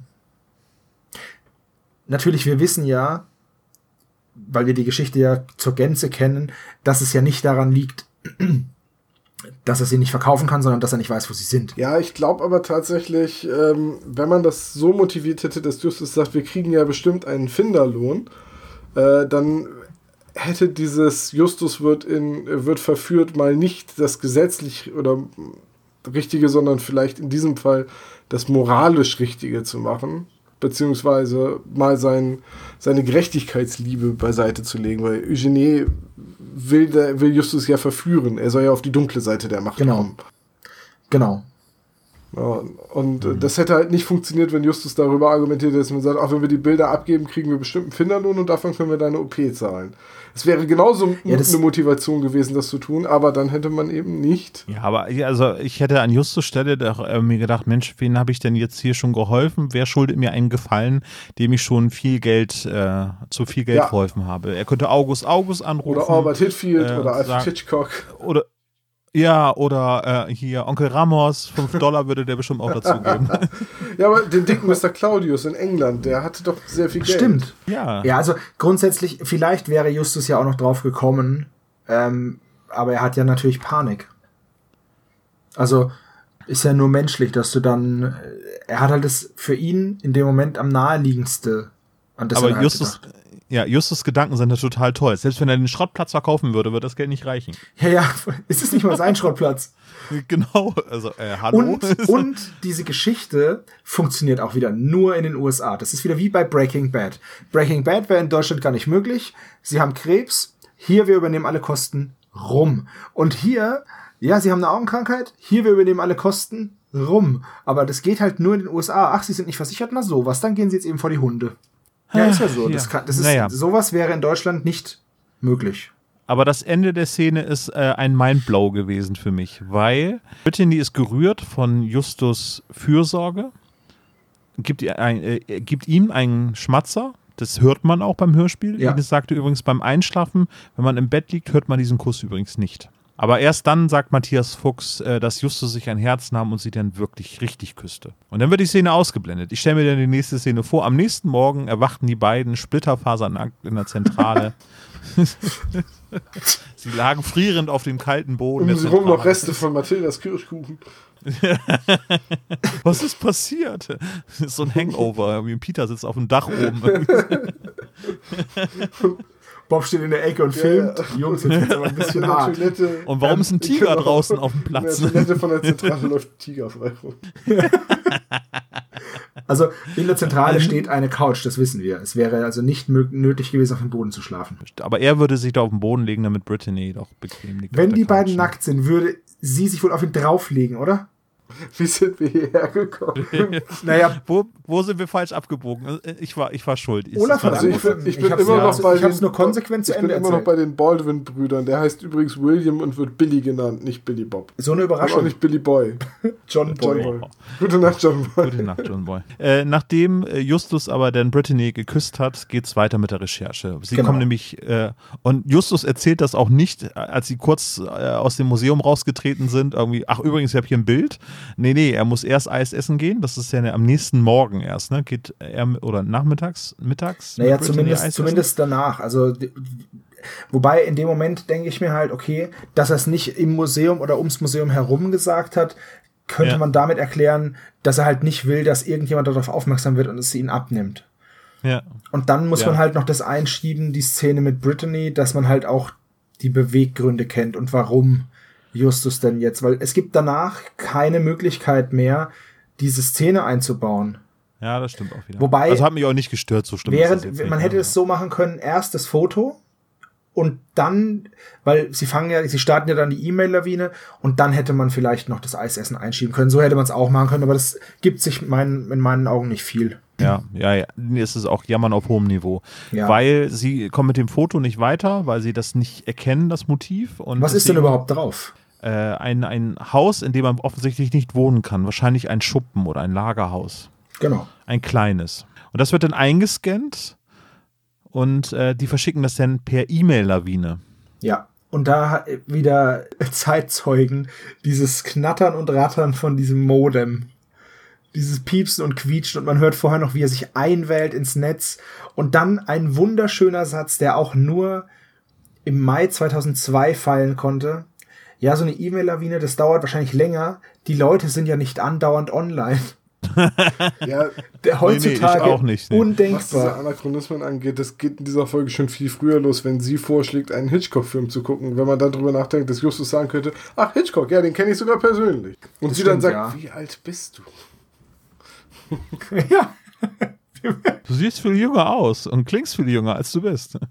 ah, ja, sie haben Post, wird dann erwähnt, äh, weil ich glaube, die Szene geht dann quasi in eins über. Es vergehen ein paar Tage, also bis zum Wochenende vergeht Zeit. Also da hätte Justus locker mit Brittany essen gehen können. Richtig. und dann äh, öffnen sie ihr Postfach und Peter hat ein gutes Gefühl. Ne? Also er hat Genau. ähm, gemerkt beim Frühstücken, heute kriegen wir die E-Mail. Vor allem die, Und es ist AOL, ne? die Sie erste, haben Post. Sie haben Post, genau. Die erste E-Mail ist es dann natürlich auch. Ähm, da kriegen Sie den Hinweis, dass das äh, dieses Gebäude tatsächlich ein Schuppen sein könnte, der auf dem Gelände eines Klosters steht, an dem äh, dieser äh, Tippgeber eben immer vorbeifährt mit dem Fahrrad. Und dann ist es natürlich ganz in der Nähe. Und, Stopp, wisst ihr, was lustiger gewesen wäre? Hä? Die erste E-Mail, die Justus öffnet, war eine Erbschaft aus, aus Afrika. Ja, das war ein Schreiben, wo Sie haben Sie gemacht. ab 20 Kilo in drei Stunden. Hey Justus, der scheint dich zu kennen. Verlieren Sie 20 Kilo in zwei Stunden. Wir amputieren Ihnen ein Bein Ihrer Wahl. ah, Auf jeden Fall, ähm, was ich bei dieser Szene auch noch interessant finde und was ich, was auch ein Denkfehler ist, ähm, ist nämlich, Justus sagt ja, also Bob meint, dass das Haus ja überall stehen könnte, woraufhin Justus entgegnet, dass das Haus in der Nähe sein muss, denn ähm, Eugene war, hat ja bisher ein faires Spiel gespielt und es ist für die drei Fragezeichen erreichbar. Jetzt ist aber das, das Versteck ist ja nicht von Eugene, sondern es ist ja von äh, Samuel, Samuel Brego, Bregovic oder Bregovic. Victor Eugene kann gar nicht, der sich zu dem Zeitpunkt übrigens in Europa aufhält, kann gar nicht wissen, ob dieses Gelände, dieses Gebäude tatsächlich in Kalifornien steht. ja, Wisst das ihr, wird was ja ich auch nur meine? rein interpretiert. Das ja, richtig, äh, aber das ist jetzt also reiner Zufall, dass das, dass das Gemälde Junge mit Taubenei tatsächlich in Santa Monica ist. Das hätte ja auch in Oklahoma sein können. Wäre Wer schon ist nicht dieser gegangen. reiner Zufall? Ha? Wer ist dieser reiner Zufall? Ja, das ist der ähm, Zimmerkollege von Axel Schweiß, glaube ich. Ähm, und auf jeden Fall. Tom, Tom ist schon ausgeschieden aufgrund von Ja, ja, äh, ich- schlechten Humor, ne? Ja, es tut Ja, es leid, ist Tom. okay, ich verzeihe euch. Er ist so groß, er ist so, äh, so klein er auch ist, so groß ist er doch im Geiste. Also auf jeden Fall ist deshalb, ist mir das halt aufgefallen, weil es hätte tatsächlich ja auch überall stehen können. Das ist wirklich nur Zufall gewesen jetzt. Ja. Ja, mein Gott, aber dann passt das doch. Also finde ich schon in Ordnung. Und dann geht's nämlich zu einem Kloster. Richtig. Die Atmosphäre in dem Kloster fand ich herausragend. Ne? Also diese kleine ähm, Bimmelglocke, die man dort hört. Ähm. Und es ist wieder der, ähm, wie heißt der, äh, ähm, Bruder Raphael. Bruder Raphael. Wird wieder von Siegfried Kernen gesprochen. Also was heißt wieder? In der letzten Folge kam er auch schon vor, ne? Beim ähm, Haus des Schreckens. Ja, war richtig. Er, wie hieß er dort? Lowell? Lowell, genau. Lavel nicht, Ja. sondern Lowell. Genau, da ist er dann auch wieder. Der kleine Mann mit Nickelbrille. Ich finde ich eine total angenehme Stimme von Bruder Raphael. Ja. Sehr, sehr getragen und sehr andächtig. Also fand ich echt eine schöne Stimme, hat mir gut gefallen. Und ähm, auch ein cooler Charakter, muss man sagen, ne? Der dann Mhm. ja zum Beispiel so Sachen sagt, ja, wie, ja, äh, ohne Schatzsuche, ist ja voll super. Ähm, wenn mir sowas früher passiert wäre, dann wäre ich vielleicht Abenteurer geworden und nicht Mönch. Hätte man noch so Indiana Jones Musik im Hintergrund Genau, müssen. so, so, so, so, leicht, so ganz, ganz leise, leise in der Ferne. Nee, also das fand ich, ich finde ihn als Charakter echt cool. Ja, dann geht es eigentlich relativ schnell zum Finale, weil ähm, das Haus war nur ein Hinweis. Das ist auch ein bisschen verzwickt, ne? Also auf, aufgrund des Hauses sind sie darauf gekommen, dass irgendjemand eventuell das gemalt haben muss. Naja, nicht, es ist, es ist so. gekommen sind, Es, naja, es ist so. Sie haben gesagt, okay, dürfen wir uns in diesem Geräteschuppen umschauen, weil sie glauben, dass das eben die Gemälde in dem Geräteschuppen versteckt sind. Dann sagt der Mönch, ja, macht mal. Ich, wir haben jetzt eh Andacht. Nach der Stunde Andacht kommt er wieder und sagt, und, was gefunden? Und dann ist da eben nichts drin. Und dann kommt Justus auf die Idee, okay, könnte vielleicht ein Bild davon existieren, dass das nur ein Hinweis ist und gar nicht das Gebäude, das der, der, der Punkt ist, an den sie hin sollen, sondern nur ein weiterer Hinweis. Und tatsächlich hat ein gewisser Samuel Bregovic ein Bild dieses Schuppens gemalt, unter anderem. Und als sie dann vor dem Bild des Schuppens stehen, fällt ihnen auf, dass der Brunnen, der eigentlich neben diesem Schuppen ist, im, im echt, im echten Leben, dass der auf dem Bild eben nicht abgebildet ist. Und daraufhin kommen sie auf die Idee, dass der Brunnen als Versteck der Bilder herhalten könnte. Eine, eine Verbeugung ist es für mich äh, ähm, zu den rätselhaften Bildern. Ne, weil da ja auch etwas weggelassen worden ist und das war der Hinweis denn, also ne, wegen Mhm. Zick, Zick, nein, Zack, Ja, äh, fand ich da eine Verbeugung äh, gegenüber der alten Geschichten. mir ist da in dieser Szene noch was aufgefallen, was ich seltsam fand. Und zwar, dass Justus sagt, also sie kommen dann rauf, sie kommen dann drauf, dass der, oder beziehungsweise Bruder Raphael sagt ihnen dann eben, dass der Brunnen kein Wasser führt. Schon seit mehreren Jahrzehnten oder schon fast seit 100 Jahren nicht mehr. Es ist nur noch ein Zierbrunnen. Woraufhin Justus sagt, hey, ja, so ein Brunnen, so ein stillgelegter Brunnen ist ja voll das gute Versteck für ein paar wertvolle Bilder. Wo ich mir gedacht habe, nein, das ist das schlechteste Versteck für Bilder, weil so ein Brunnen oben ja offen ist und unten zu. Wenn es da reinregnet, ist es ja nass. Ja, es könnte ja sein, dass es ein Dach hat, ne? Aber Ja. das, Ja, nein. nein. ja, theoretisch möglich und sogar im Bereich des Wahrscheinlichen, weil sie lassen nämlich dann ein Seil runter an so einer Winde, da hört man dann so eine Winde knarzen, weil sie in den Brunnen steigen. Aber trotz alledem finde ich einen leeren Brunnenschacht kein geeignetes Versteck, weil wo mal Wasser war, da wird es wahrscheinlich noch ein bisschen feucht sein. Ja, aber der ist doch Also schon meiner seit, Meinung nach seit Jahrzehnten trocken, hieß es. Trotzdem ist es keine gute Idee, meiner Meinung nach, ein Brunnen. Findet ihr das etwa ein gutes Versteck, ein Brunnen? Naja, es ist ja nicht im Brunnen versteckt. Nein, nein, aber grundsätzlich, sie gehen ja wieder davon aus. Es sind ja immer diese Annahmen, auf denen sie sich dieses Urteil bilden. Sie sagen ja nicht, ja gut, und unter dem Brunnen ist dann noch ein geheimer Raum und da ist es aber trocken, sondern sie sagen, ja, oh toll, ein Brunnen. Vielleicht liegt es ja unter dem Laub. Aber auch, also vor acht Jahren, wo die Bilder da versteckt worden sind, kann man das sicherlich hinbekommen, dass man die Bilder wasserdicht verpacken kann. Ja, Außen Top-Hits, trotzdem. innen Kunst. Außen verbrannt, innen noch rot. Gab's Genau. doch mal, gab's nicht noch mal ein fettes Brotalbum, das hieß äh, Außen Top-Hits, innen, Innengeschmack, ja. genau. Außen Top-Hits, Innengeschmack, genau. Die haben auch Genau. auf einem Auge blöd gemacht. Okay, egal. Also sie steigen in den Brunnen, äh, stürzen dann nochmal ab, weil irgendwie dieser Bretterverschlag. Nee, warte, äh, nee, Quatsch. Bob findet da auch wieder Bob. Du Richtig. hast recht. Sebastian Bob. Bob. findet da den Mechanismus, den versteckten, der eine Falltür auslöst.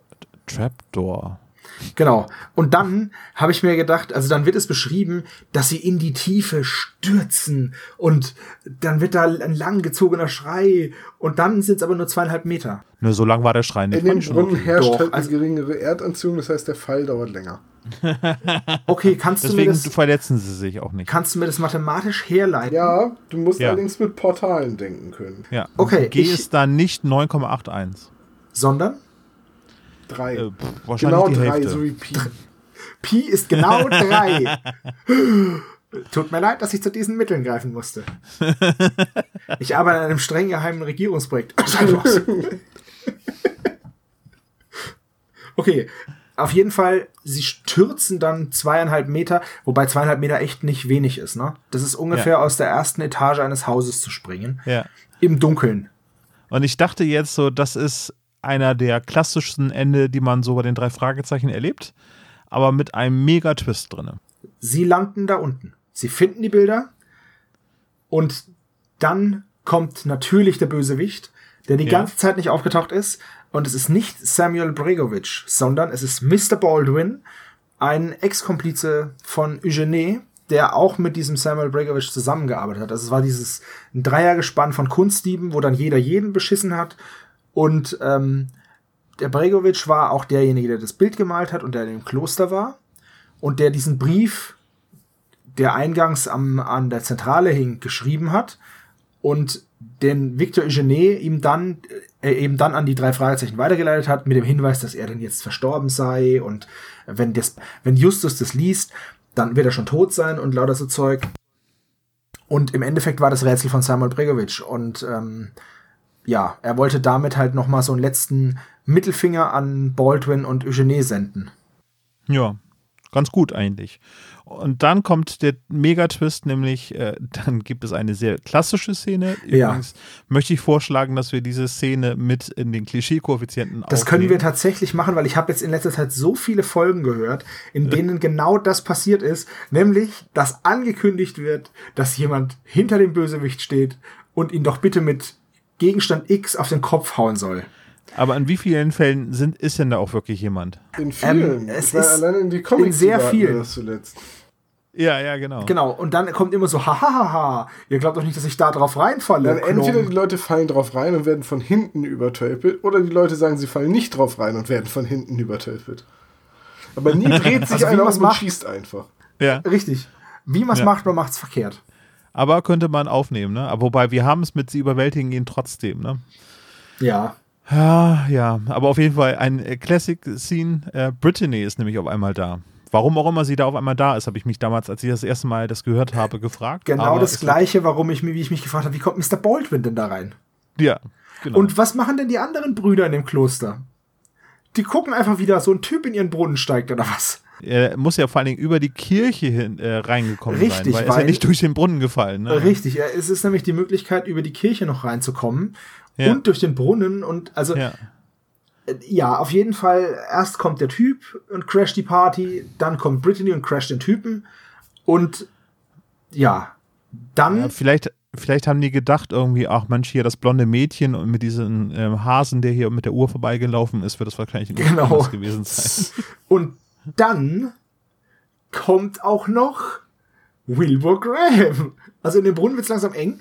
Es ist ja ein Gang. Es ist ein Ja, Gang. okay, aber trotzdem. Also, wie, die drei Fragezeichen kommen auf die Lösung und alle anderen gleichzeitig dann auch, oder Ja, was? komm, so eine Auflösung gibt's aber ganz, ganz oft.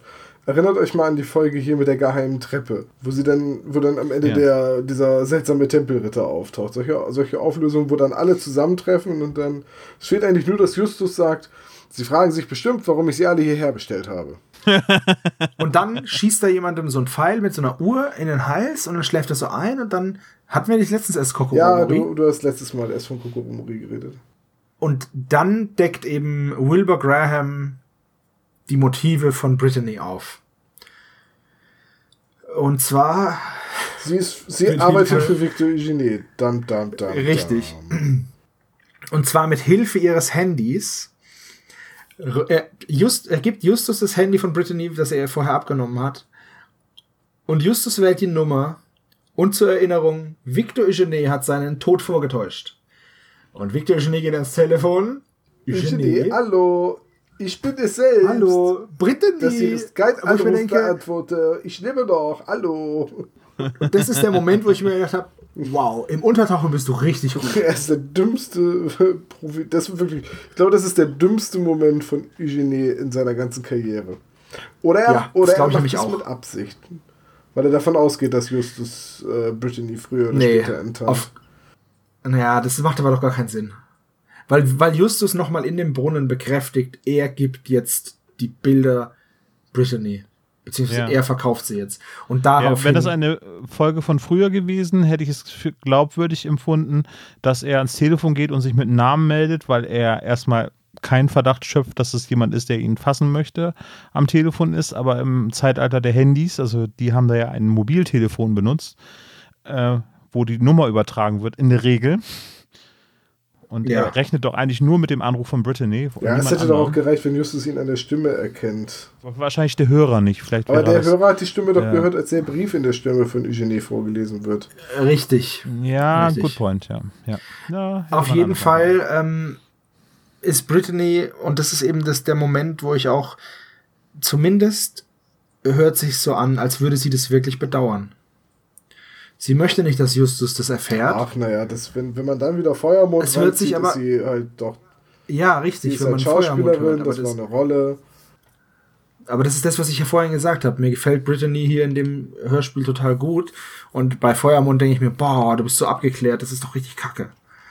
Und hier ist sie halt, ja, und vor allem im Nachklapp ist es dann ja eben so, dass Justus anderthalb Wochen später nochmal einen Brief bekommt von Victor Eugenie, in dem er seine Beweggründe halt und den und wie halt sich, wie das alles so zusammengehört, ähm, darstellt. Und da lässt sie Justus auch nochmal ausrichten, dass sie ihn wirklich gemocht hat. Und das ist halt auch so ein Moment, wo ich mir denke, ja, okay, vielleicht einfach, vielleicht haben die sich ja wirklich beide gemocht und einfach die Umstände haben dafür gesorgt, dass sie nicht zusammengeblieben sind oder zusammengekommen sind. Das, wisst ihr, ich bin halt einfach romantisch Ja, veranlagt. so wie Brüder auf unterschiedlichen Seiten in einem Bürgerkrieg. Ja, wobei das Oh, bescheuert Fackeln im Nein, Sturm. falsch. Max Payne 2, aber Ich netter weiß. Ist. Fackeln im Sturm. Oh Mann. Wir sind wie Brüder halt, ja. Ich bin doch viel älter als ihr, ne? Ja, vor allem guckst du halt auch von den Sehr Quatsch. viel. Ja. Und damit endet eben die Folge, denn der Abspann ist nur noch das Jingle, die drei Fragezeichen. Fertig. Genau. Komplett ausgenutzt, die Laufzeit der Kassette oder des Tonträgers, nicht digitalen, analogen Tonträgers. Ähm, ja, und damit Ja, ich glaube aber, das ist eher, eher ähm, der, der Inszenierung geschuldet, dass Meinst sie du? darauf verzichten, die Musik zu spielen, weil im Prinzip endet die Folge ja mit einem ja, Moral, mit einer moralischen Frage. Hat Justus jetzt quasi seine eigenen Beweggründe äh, unter anderen Aspekten jetzt quasi äh, ausgelebt? Ist es jetzt wirklich wie- viel Böses steckt in Justus, äh, dass er sich hat dazu hinreißen lassen, solche Sachen in Erwägung zu ziehen? Naja, im Endeffekt unterstellt ihm Victor Eugene, dass er, er sagt ja, ja, du könntest jetzt argumentieren, du hast es für Brittany getan, aber damit hättest du es auch nur für dich getan. Und das finde ich halt eine miese Unterstellung, weil äh, zu sagen, man liebt einen Menschen und macht etwas für ihn, das umgedreht zu bekommen, ja, weil du ihn liebst, machst du das für ihn und deswegen machst du es für dich, ist halt auch irgendwie bescheuert. Also, das ist ja, das ist so die Nazi-Keule der Argumentation. Ich finde es halt, so kannst du äh, ja jeden guten Willen zerstören. Das finde ich eine Quatsch, eine Quatsch-Argumentation. Ja, also ich habe das äh, im Internet äh, gelesen zu einem Interview. Also André Marx sagte, soweit ich das in diesem Interview gelesen habe, dazu, dass er jetzt nicht gerade so eine Moralsache daraus machen wollte, aber schon, dass man so ein bisschen darüber nachdenkt. Und, und die Musik würde das, glaube ich, ein bisschen abmildern. Und also es ist ein atypisches Ende, finde ich, wo man denkt so, oh, wie, wie steht es um die Moral? Und das finde ich ja gerade so faszinierend. Also wenn wir gleich zum Fazit kommen, würde ich da noch mal ein bisschen näher drauf eingehen. Aber ein überraschendes Ende, finde ich. Und ich glaube, das gehört einfach zu dieser Inszenierung mit dazu, dass auf die Musik da gerade verzichtet wird. Möglich. Es ist auf jeden Fall so ein bisschen so ein Moriarty-Holmes-Gefüge, ne? Ja, Also im Prinzip ist Victor Eugene ja Justus Moriarty. genau. Ja. Könnte man so sagen. Und nicht Mr. Grey, der sich ja selber so bezeichnet, ne, als Moriarty. Ein anderer Erzfeind, so.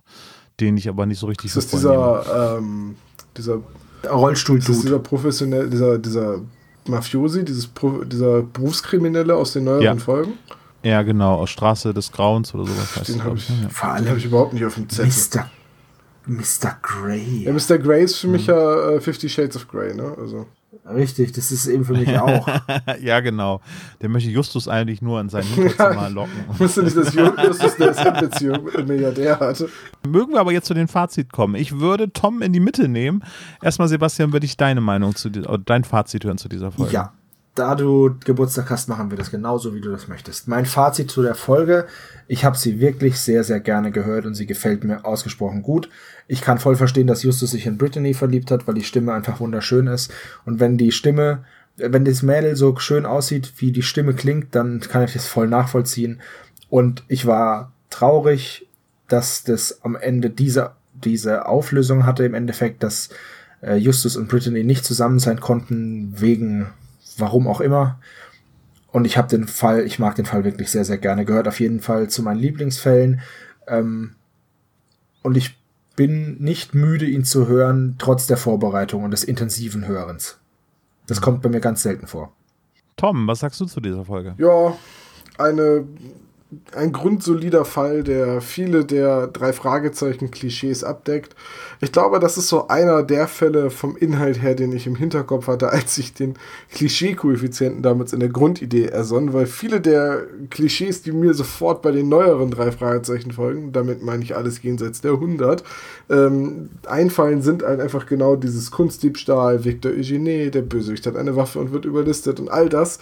Und klar funktioniert die Folge. Ja, sie ist auch spannend. Gut, an manchen Stellen ist Justus Motivation etwas ähm, fragwürdig. Ich glaube immer noch, dass, dass er wahrscheinlich viel, viele, er kennt so viele reiche Leute, es wäre, glaube ich, leichter gewesen, das Geld für die Operation anders zusammenzukriegen, als äh, kriminell zu werden. Ja, Big Barney ja zum Beispiel Big genau. Barney. Ne? Warum wird so selten, warum werden immer nur die Bösewichte aus alten Folgen aufgegriffen und nicht mal die Verbündeten?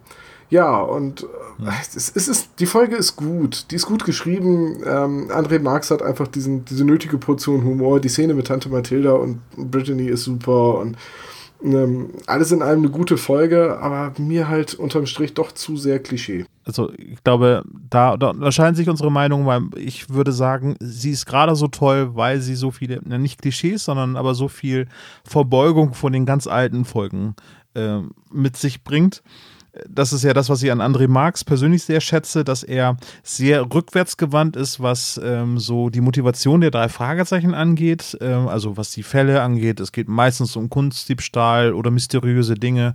Äh, auch bei dem neuesten Buch, was ich gelesen habe, hier mit der flüsternden Puppe. Nee, flüsternde Puppe nicht, wie heißt denn das? Äh, hier die mit der Marionette. Ach, egal.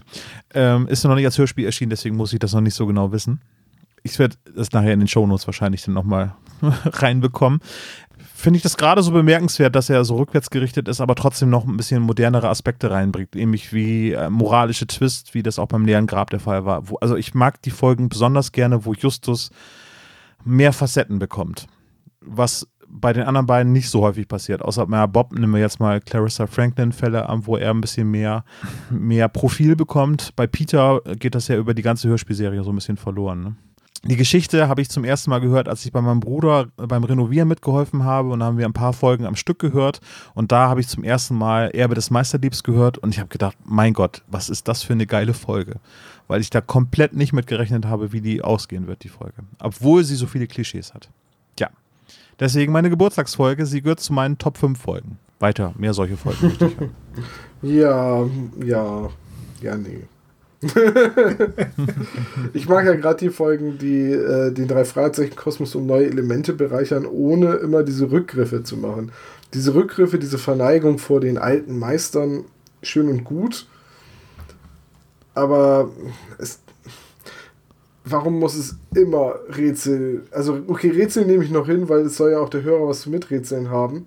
Aber diese neueren Rätsel, die verstehen es meiner Meinung nach seltenst so gestellt zu sein, dass der Hörer hier miträtseln kann. Ein 16-stelliges Anagramm, das man mir vorliest, da komme ich nicht drauf. Die, die, die, ja, okay, stimmt, ja. Äh, die Bildertitel zu verfremden, von, äh, da, da, da, da, kommt man auch nicht unbedingt hinter. Da, ist halt, da sind halt die Sprüche des Superpapageien noch viel besser. Aber gut. Ja, okay, ja. Übrigens das Geheimnis des Bauchredners. Also, das ist das neueste Buch, was ich gelesen habe. Es ist auch rückwärts gerichtet, weil Tante Patricia vorkommt und äh, es eben auch wieder um einen sprechenden Gegenstand geht, der normalerweise nicht sprechen könnte. Siehe sprechender Totenkopf. Ja, aber wahrscheinlich. Ich verstehe, warum dir das nicht so gefällt. Und ich verstehe auch selber, warum ich das selber ja, dann, gut finde. Na, aber immerhin. immerhin. immerhin. Ne? Und nee, versteht ja. ihr, warum ich es gut finde? Nee, das versteht eh keiner. ihr seid so doof. Wir mögen dich trotzdem. Ja, das Kannst ist, du dir jetzt auch nichts für kaufen, ne? Nee, mir, nee, aber das ist, mir, das ist mir schon klar, dass ihr mich mögt. Ich bin einfach, ich bin einfach zu nett, um mich nicht zu ja, mögen. Ja, deswegen darfst du jetzt auch mit dem Klischee-Koeffizienten beginnen. Natürlich. Wir fangen an, wir befinden uns auf der, in der Zentrale beziehungsweise auf dem Schrottplatz. Und zwar Tante Mathildas Kirschkuchen wird erwähnt, beziehungsweise es wird lautstark darauf herumgekaut, einmal zehn Punkte. Soll ich, soll ich wieder in die Tom? Mitte? Okay, gut. Die drei versuchen sich um die Mitarbeit auf dem Schrottplatz zu drücken. Bob hat nämlich echt keinen Bock, als Tante Mathilda sie ruft. Einmal 15 Punkte. Titus flext. Einmal 10 Punkte. Außerdem war Bob in der Bibliothek um die ganzen Bilder, ähm, die Titel richtig rauszufinden, einmal fünf Punkte. Bob wird mit einem Stuhl niedergeschlagen, einmal 20 Punkte. Dann passiert relativ wenig mit Peter, aber mit Justus passiert so einiges.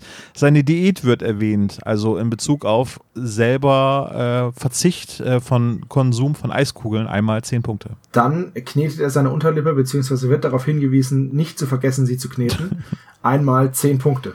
Justus verweist gegenüber Brittany auf die Zusammenarbeit mit Inspektor Cotter einmal fünf Punkte.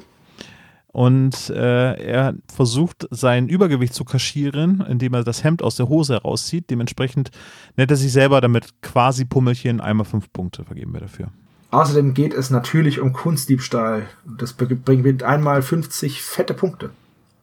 Äh, Kunstdiebstahl, Kunstdiebstahl. Achso, Victor Eugenie, 50 Punkte.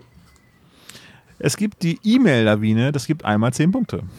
Dann haben wir die Anspielung auf Europa bzw. Deutschland, denn Victor Eugene befindet sich die ganze Zeit in Europa und ist dort auch vermeintlich ums Leben gekommen. Einmal 20 Punkte. Der Bösewicht hat eine Waffe. Einmal 20 Punkte. Ich springe mal eben ganz kurz. Er wird aber trotzdem überwältigt. Das gibt einmal 10 Punkte. Genau. Dann müssen die drei einen Rätselvers lösen. Das ist jetzt kein Vers, sondern eben dieses Anagramm. 10 Punkte. Ähm, oh Gott, ja, natürlich. Die Visitenkarte wird vorgelesen. Zwar vom Bruder Raphael. Einmal ein Punkt. Das muss ich auch mal eben kurz in der Zeile nachgucken. Achso, äh, dann bin ich schon beim letzten Punkt angekommen, nämlich der Auftraggeber ist der Bösewicht, Victor Eugenie. 15 Punkte. Und es geht um einen versteckten Schatz, Erbe bzw. Diebesgut. Das sind nochmal 25 Punkte und damit kommen wir auf einen Klischee-Koeffizienten von 311. So, ähm, soll ich Nein. Nein. Ganz ehrlich, Okay. hätte Justus jetzt noch einmal gesagt, das sind aber spezial gelagerte Sondereiskugeln, Brittany, äh, hätten wir einen Klischee-Koeffizienten von 511 Punkten und damit wäre es der höchste. Das heißt, trotz der fehlenden 200 Punkte aus den äh, spezial gelagerten, ja, ist es der höchste Klischee-Koeffizient, den wir bisher hatten. Richtig. Und zwar die silberne Spinne hat 241. Ähm, und der unsichtbare Passagier hat 317. Der fünfte Advent, weil es halt so eine übelst lange Folge ist, hat 331. Also in diesem Bereich bewegen wir uns. Den fünften Advent würde ich weglassen, weil es eben so viel ist. Und ich glaube, Deswegen beim fünften Advent ist es auch voller Absicht.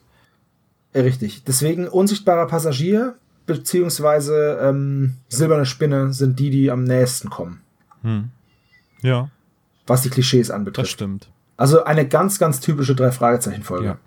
Genau. Also ich glaube auch, Tom, da hast du recht, äh, dass du auf diese Folge dich beziehst, wenn du den Klischee-Koeffizienten in deine Exit-Tabelle einträgst. Ne? Ja. Ja. ja, schöner konntest du das nicht sagen, ja. Darf ich euch denn äh, zum Abschied, äh, zum Abschluss dieser tollen Folge noch ein Stück Kuchen anbieten? Äh, ja, gerne. Also jetzt können wir ja diese, ich warte mal, ich roller die, ich roller die Torte mal da hinten aus der Ecke, weil die ist wirklich groß. riesig. Tom und, Tom und ich haben da bestimmt drei Wochen dran gebacken, deswegen ich würde nur außen das essen, weil das in der Mitte ist halt schon sehr alt. ähm, Und, und, und, Deswegen- und sehr, sehr aber- hart. und sehr hart auch mittlerweile, aber ich roller die mal hier eben ran. Warte mal. Also die ist schon ziemlich schwer. So, Da ist alles drin, das ist bestimmt eine Kalorienbombe, oder? auf jeden Ja, Fall. ich kann es ja mir erlauben. ich esse morgen nur eine Ah, halbe so. Kugel Eis. So. Ah, sehr gut. Das ist jetzt auch ab jetzt meine Diät. Ich, ähm, wenn ich mich einen Tag voll gefressen habe, esse ich am nächsten Tag nur eine halbe Kugel Eis. So, also hier, Teller her und dann schneiden wir hier mal Okay. an. Mm. Ah. Ähm, sag mal, warum ist denn da Pappe? Äh, das, das ist zum Stabilisieren. Okay. Ich habe in Alufolie gebissen. So. Das ist zum Stabilisieren. Ich würde die Alufolie nicht rausnehmen, das ist stabilisierende Alufolie. Richtig. Dieses, das, ist, das ist ein tragendes Poster. Und schmeckt's? Ja, gar nicht schlecht. Ja, na, sag ich Ja, doch. Ist okay. So, ich möchte aber noch ein bisschen was von der Mitte da. Ja, dann. So, gib mir mal äh, kurz ich das habe dich Messer. gewarnt. Okay. Was ist denn das? Was ist denn das für ein Knopf? Hm. Ich Ein- drücke ihn mal. Podoing! Happy Birthday to you! Happy Birthday to you! Happy Birthday, lieber Olaf! Happy Birthday to you! Und jetzt Stifte Ja, weg, Quiz. Sebastian, definitiv, der Kuchen war nicht lang genug im Ofen. Ja, ich glaub's auch. Ich habe ja gesagt, der ist innen drin vielleicht ein bisschen verdorben. Ich hätte doch gesagt, keine Gäste. Ja, ich. Aber Es tut mir leid. Der Ich hat glaube, sich hierbei handelt, es sich, singt. hier, hierbei handelt es sich eher um einen blinden Passagier. Richtig. Oh, oh. Mir wäre er ja unsichtbar lieber, aber naja. Also, Dr. Knobel, bringen wir es hinter uns. Sie haben Fragen vorbereitet, wir sind ihrer nicht würdig, bla bla bla. Kommen Sie zur Sache. Ist der kleine Mann irgendwie heute schlechter drauf als sonst? Noch schlechter als sonst, allerdings. Ol Olaf gibt noch ein bisschen mehr Kuchen. Nicht, dass er dadurch besser drauf wird, aber da hält er wenigstens den Mund. Touché. Und nun zu den Fragen. Jawohl. Frage 1. Welche Produkte schlägt Justus Brittany für die Werbeschilder vor, bevor sie anmerkt, dass sie Coca-Cola möchte? Ich wusste, dass diese Frage kommt. Ich wusste es, ich hab's mir gemerkt. Wie kann man sich das denn merken? Indem man klug ist. Ja, das Sebastian hat es auch schon richtig. Warte, lass mich doch, lass mich bitte ein Lied für dich singen. Trollololololololololol. Tom, dafür, dass du es nicht weißt, ist es aber ziemlich richtig. Ich habe jetzt geraten beim letzten. Ich war mir nicht sicher, ob das oder Trecker. Und Olaf hat es auch richtig, auch wenn Fluppen nicht Flusses Wortwahl waren. Es handelt sich um Waschmittel, Zigaretten und Bier. Haben das alle richtig? Ja, es haben alle richtig. Krass. Ich bin Aber ja, ich habe auch leichte Fragen rausgesucht, damit das Ich- ich- ich- Geburtstagskind ich muss- auch einen versöhnlichen Tag hat. Da, nicht wie beim äh, Haus des Schreckens, wo er, naja, nicht so gut war. Ich musste an diese klassischen Emaille-Schilder denken von Persil, von Budweiser und von HB. Ja, aber da gibt es auch ganz, ganz viele von Treckern, so John Deere und BMW und so. und Fendt und sowas, ja, ja. Ja, zum, Letzter Tipp wäre noch Whisky gewesen. aber klar, Trecker ist Also, nächste Frage. Von wem wurde Spaziergang im Mai gemalt? Gott im Himmel, ey. Tja, nun, einer von uns weiß es. Ich. Wobei, wenn es eine Fangfrage ist, Tom, du bist der Letzte, dessen Antwort fehlt. Ja, ich bin wahrscheinlich auch der Einzige, der es nicht weiß. Ähm, Stingwood wäre die richtige Antwort gewesen. Sebastian und Olaf haben es richtig. Tom hat Sanchez, das ist leider nicht richtig. Aber, es war auch, aber das war auch einer ja, von, von Sanchez war der kleine bzw. der gemeine Dieb. Oh Gott, schreibt ihr euch das alles auf oder? Nein, das habe ich ja, mir gemerkt. das habe ich mir aufgeschrieben. Das habt ihr euch doch nie im Leben auswendig gemerkt. Eine kleine Anmerkung. Ähm, Spaziergang im März, sagt Bob die ganze Zeit. Es ist aber in Wirklichkeit auch der Spaziergang im Juni. Ja, aber Spaz äh, vorgelesen wurde von Eugenie Spaziergang im Mai und Bob sagt dann Spaziergang im März. Echt? Ja, das habe ich mir nämlich auch notiert. Ach, guck an. Nee, das wusste ich nicht. Was war die nächste Frage? Entschuldigung. Wann, also in welchem Jahr wurde ein Junge mit Taubenei gemalt? Das ist eine sehr leichte Frage. Ja, weil du immer, weil du Jahreszahlen immer reinnimmst. Ja, und die habe ich mir nicht aufgeschrieben. Das habe ich mir ausnotiert. Okay, dann was hast du da notiert? Ach, 1805. Aber ich, ich, ich schreibe mir doch nicht alle Maler und das sind irgendwie 20 Stück. Sebastian, kommen wir jetzt zu Potte. Ja, ich schreibe noch. Es sind nur vier Zahlen. Alles über 3000 ist unrealistisch. Drei, zwei, eins. 1912. Ich müsste jetzt recherchieren, ob das das Jahr des Todesdrachen in der chinesischen Mythologie ist, was Sebastian angegeben hat, aber ich nehme das mal als falsche Antwort hin. Im Jahr des Todesdrachen, das war 1912. Habt ihr es nicht gewusst? Ey, ganz ehrlich, wenn das jetzt wirklich, ich, ich gucke jetzt mal ganz kurz, was 1912 im Chinesischen, wenn das jetzt wirklich das Jahr des Drachen war, dann lache ich mich aber kaputt. Wenn, dann wäre es Jahr des Feuer, Holz oder Wasserdrachen, weil Tod ist kein, keine, kein Präfix in der chinesischen Horoskopkunde. 1912 hatten wir, ne? Ja, der Ratte war das. Ich bin übrigens eine Holzratte im Chinesischen. Egal. Ich bin, ein, Feuertiger. ich bin auch ein Feuertiger. Wir sind im selben Jahr geboren. Das, ja, trotzdem. Das wissen doch die Zuhörer nicht. Schlange bin ich. Ich bin eine Schlange. Ja, ich bin genauso alt wie Dr. Knobel. Er hat aber keinen akademischen Grad. Ähm, Das stimmt. Wobei doch, warte, akademisch schon, aber nicht. Aber nicht Grad.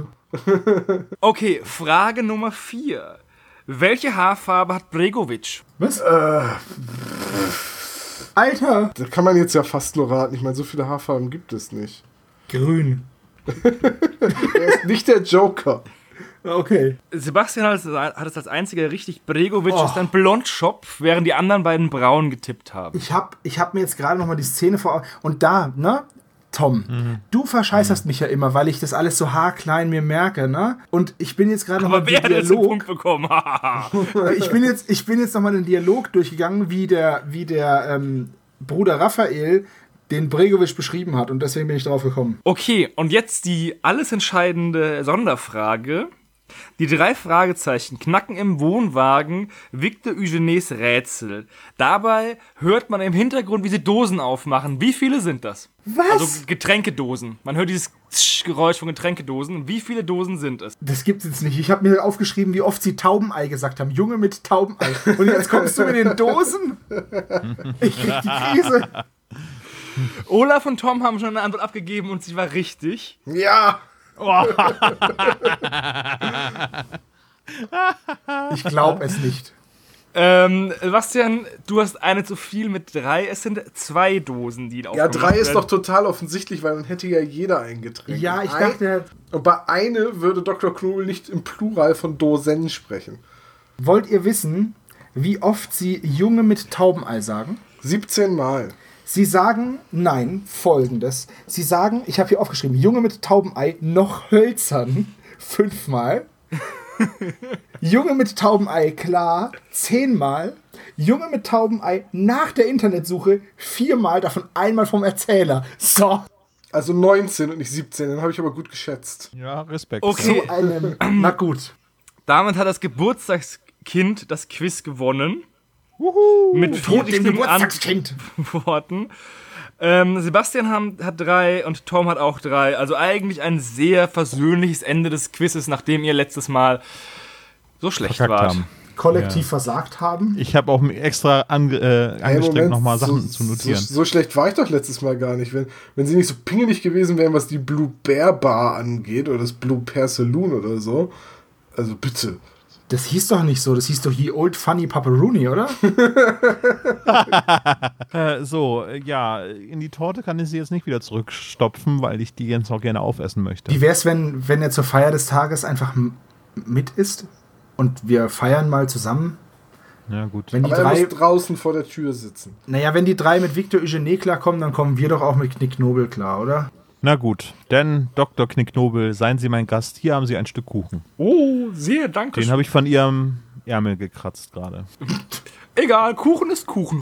Okay, das war's dann für heute, ne? Würde ich auch sagen. Jetzt kommt Peter Lustig, ne? Sie kennen das ja unten, diesen Knopf da. Abschalten. Wisst ihr noch, wie er den früher gedreht hat? Ja, Total abgefahren, oder? Total gut. Hat ja auch nie bei den drei Fragezeichen mitgesprochen. Ja, Freunde, vielen Dank, dass ihr meine Geburtstagsgäste bei die drei Fragezeichen und das Erbe des Meisterdiebes dabei wart. Sehr, sehr gerne. Das war der spezial gelagerte Sonderpodcast Folge 22. Wenn er euch gefallen hat, äh, schreibt eine Rezension bei iTunes, schreibt uns einen Kommentar auf spezialgelagert.de oder auf Instagram, Facebook oder Twitter oder schickt uns eine Brieftaube oder sprecht uns auf den Anrufbeantworter. Telefonnummer 0421 175 43 43 0. Ich bedanke mich bei meinen Kollegen und Dr. Knicknobel. Und immer dran denken, bei iTunes bitte fünf oder mehr Sterne. Genau. Ja, Ähm, ich würde sagen, jetzt wo wir mit der Aufnahme fertig sind, können wir doch was trinken, oder? Lass uns doch mal ein Bier aufmachen hier. Ja, lecker Kuchen. Nom, nom, nom. Kuchen und Bier, sehr lecker. So, Prost. Prost. Bis zum nächsten Mal. Dank, Tschüss. Ciao. Tschüss.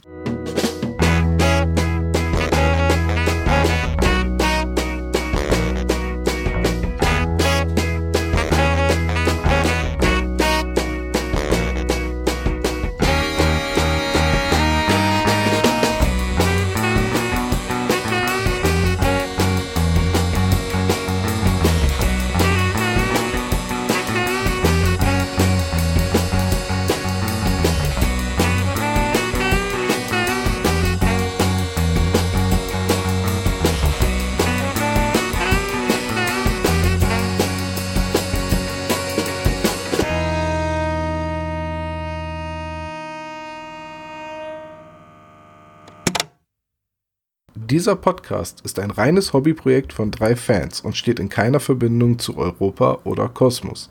Jegliche Namensrechte bleiben gewahrt. Wir bedanken uns bei der Band Tech Fu, dass wir ihren Song nicht kleinlich als unser Intro verwenden dürfen. Ihr findet Tech Fu unter www.techfu.de oder bei Soundcloud. Außerdem danken wir unserer Station Voice Heinz Kreienbaum. Ihr findet den spezial gelagerten Sonderpodcast unter spezialgelagert.de oder ihr folgt uns auf Facebook, Instagram oder Twitter, jeweils unter spezial gelagert.